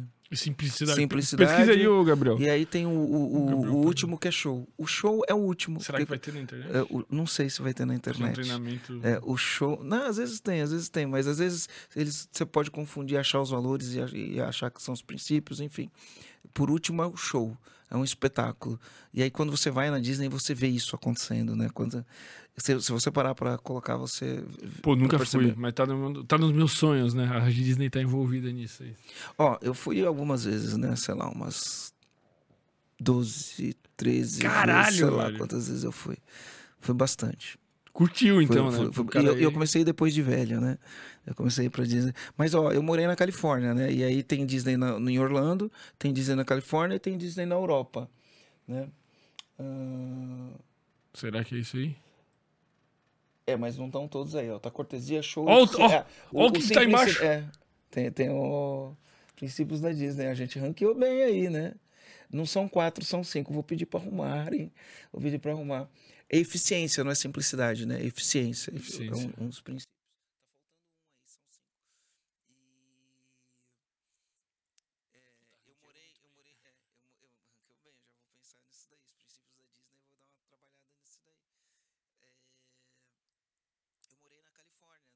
sete meses que eu morei nos Estados Unidos, eu morei na Califórnia. E aí, do lado, não, não exatamente do lado, mas próximo onde eu morava, tem, tinha dois parques da Disney, né? E aí, Orlando, eu tenho muitos amigos que moram em Orlando, tem os parques da Disney em Orlando. Uh, eu fui para Europa, na França tem uma, uma Disney, enfim, né? Eu fui em vários dele, deles. E é, é um negócio impressionante. Eu Eu, eu me emociono todas as vezes que eu vou pra lá. Eu gosto demais. Pô, que irado. Tá aí um, tá um, aí um sonho que eu ainda vou realizar, cara. Eu sou Aí, fã por de exemplo- Harry Potter, pô, vou amar. É. Aí, por exemplo, eu curto a Apple. É uma marca que eu curto. Né? Eu também tive oportunidade na, na Apple, fui num, fiz um treinamento Nossa, lá dentro, né? E é uma empresa que eu admiro bastante, assim, admiro bastante, né? A Apple. Ah, tem várias outras, né? Por exemplo, eu gosto da Amazon. A Amazon facilita a minha vida de um jeito incrível, Por quê? incrível. Hã? Por quê? Porque, pô, como eu gosto de ler, tudo que eu preciso, eu vou lá, pum, entro na Amazon, dois Rapidinho. minutos, pum, compro. E é assim, ó. Já aconteceu de eu comprar um livro no domingo, na segunda de manhã chega o livro em casa. Uhum, É bizarro. É bizarro a logística, né? Eu compro um livro em inglês, aí você fala, compra um livro em inglês, vai demorar 20 dias para chegar. Dá três dias, quatro dias, o livro tá em casa. É incrível. Eu incrível. gosto muito do Mercado Livre também, pô. Trazendo aí, puxando a brasa pros nossos Pro- amigos pro- pro- argentinos. É, o, o Mercado Livre, ele é, é é líder, né? Vamos, vamos lá. Numa concorrência com uma empresa chinesa, que tá todo mundo falando da tal da Shein aí, Uhum. né? A Shein é uma concorrência desleal. Não funciona. Líder no mercado hoje é a Shein, no Brasil. Né? É a Shein. Depois vem o Mercado Livre. Por que, que tu acha Né? desleal?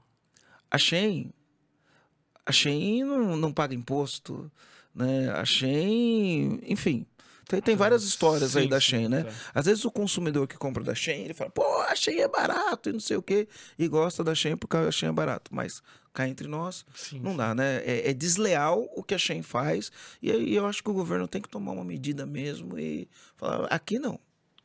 Aqui, um é. imposto pra caralho. Não, não, tem que cobrar imposto, né? Tem que, tem que, que fazer. No final do dia, né?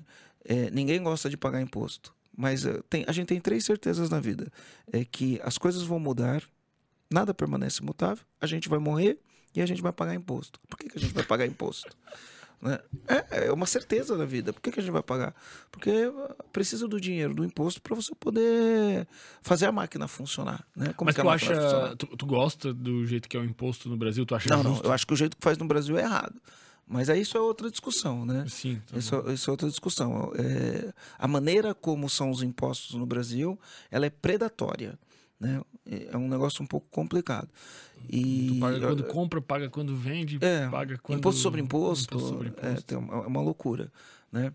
E, enfim, eu não gosto de concorrência desleal. É, é- é ruim você, por exemplo, eu, eu já tive isso, né? Na minha importadora eu já tive isso.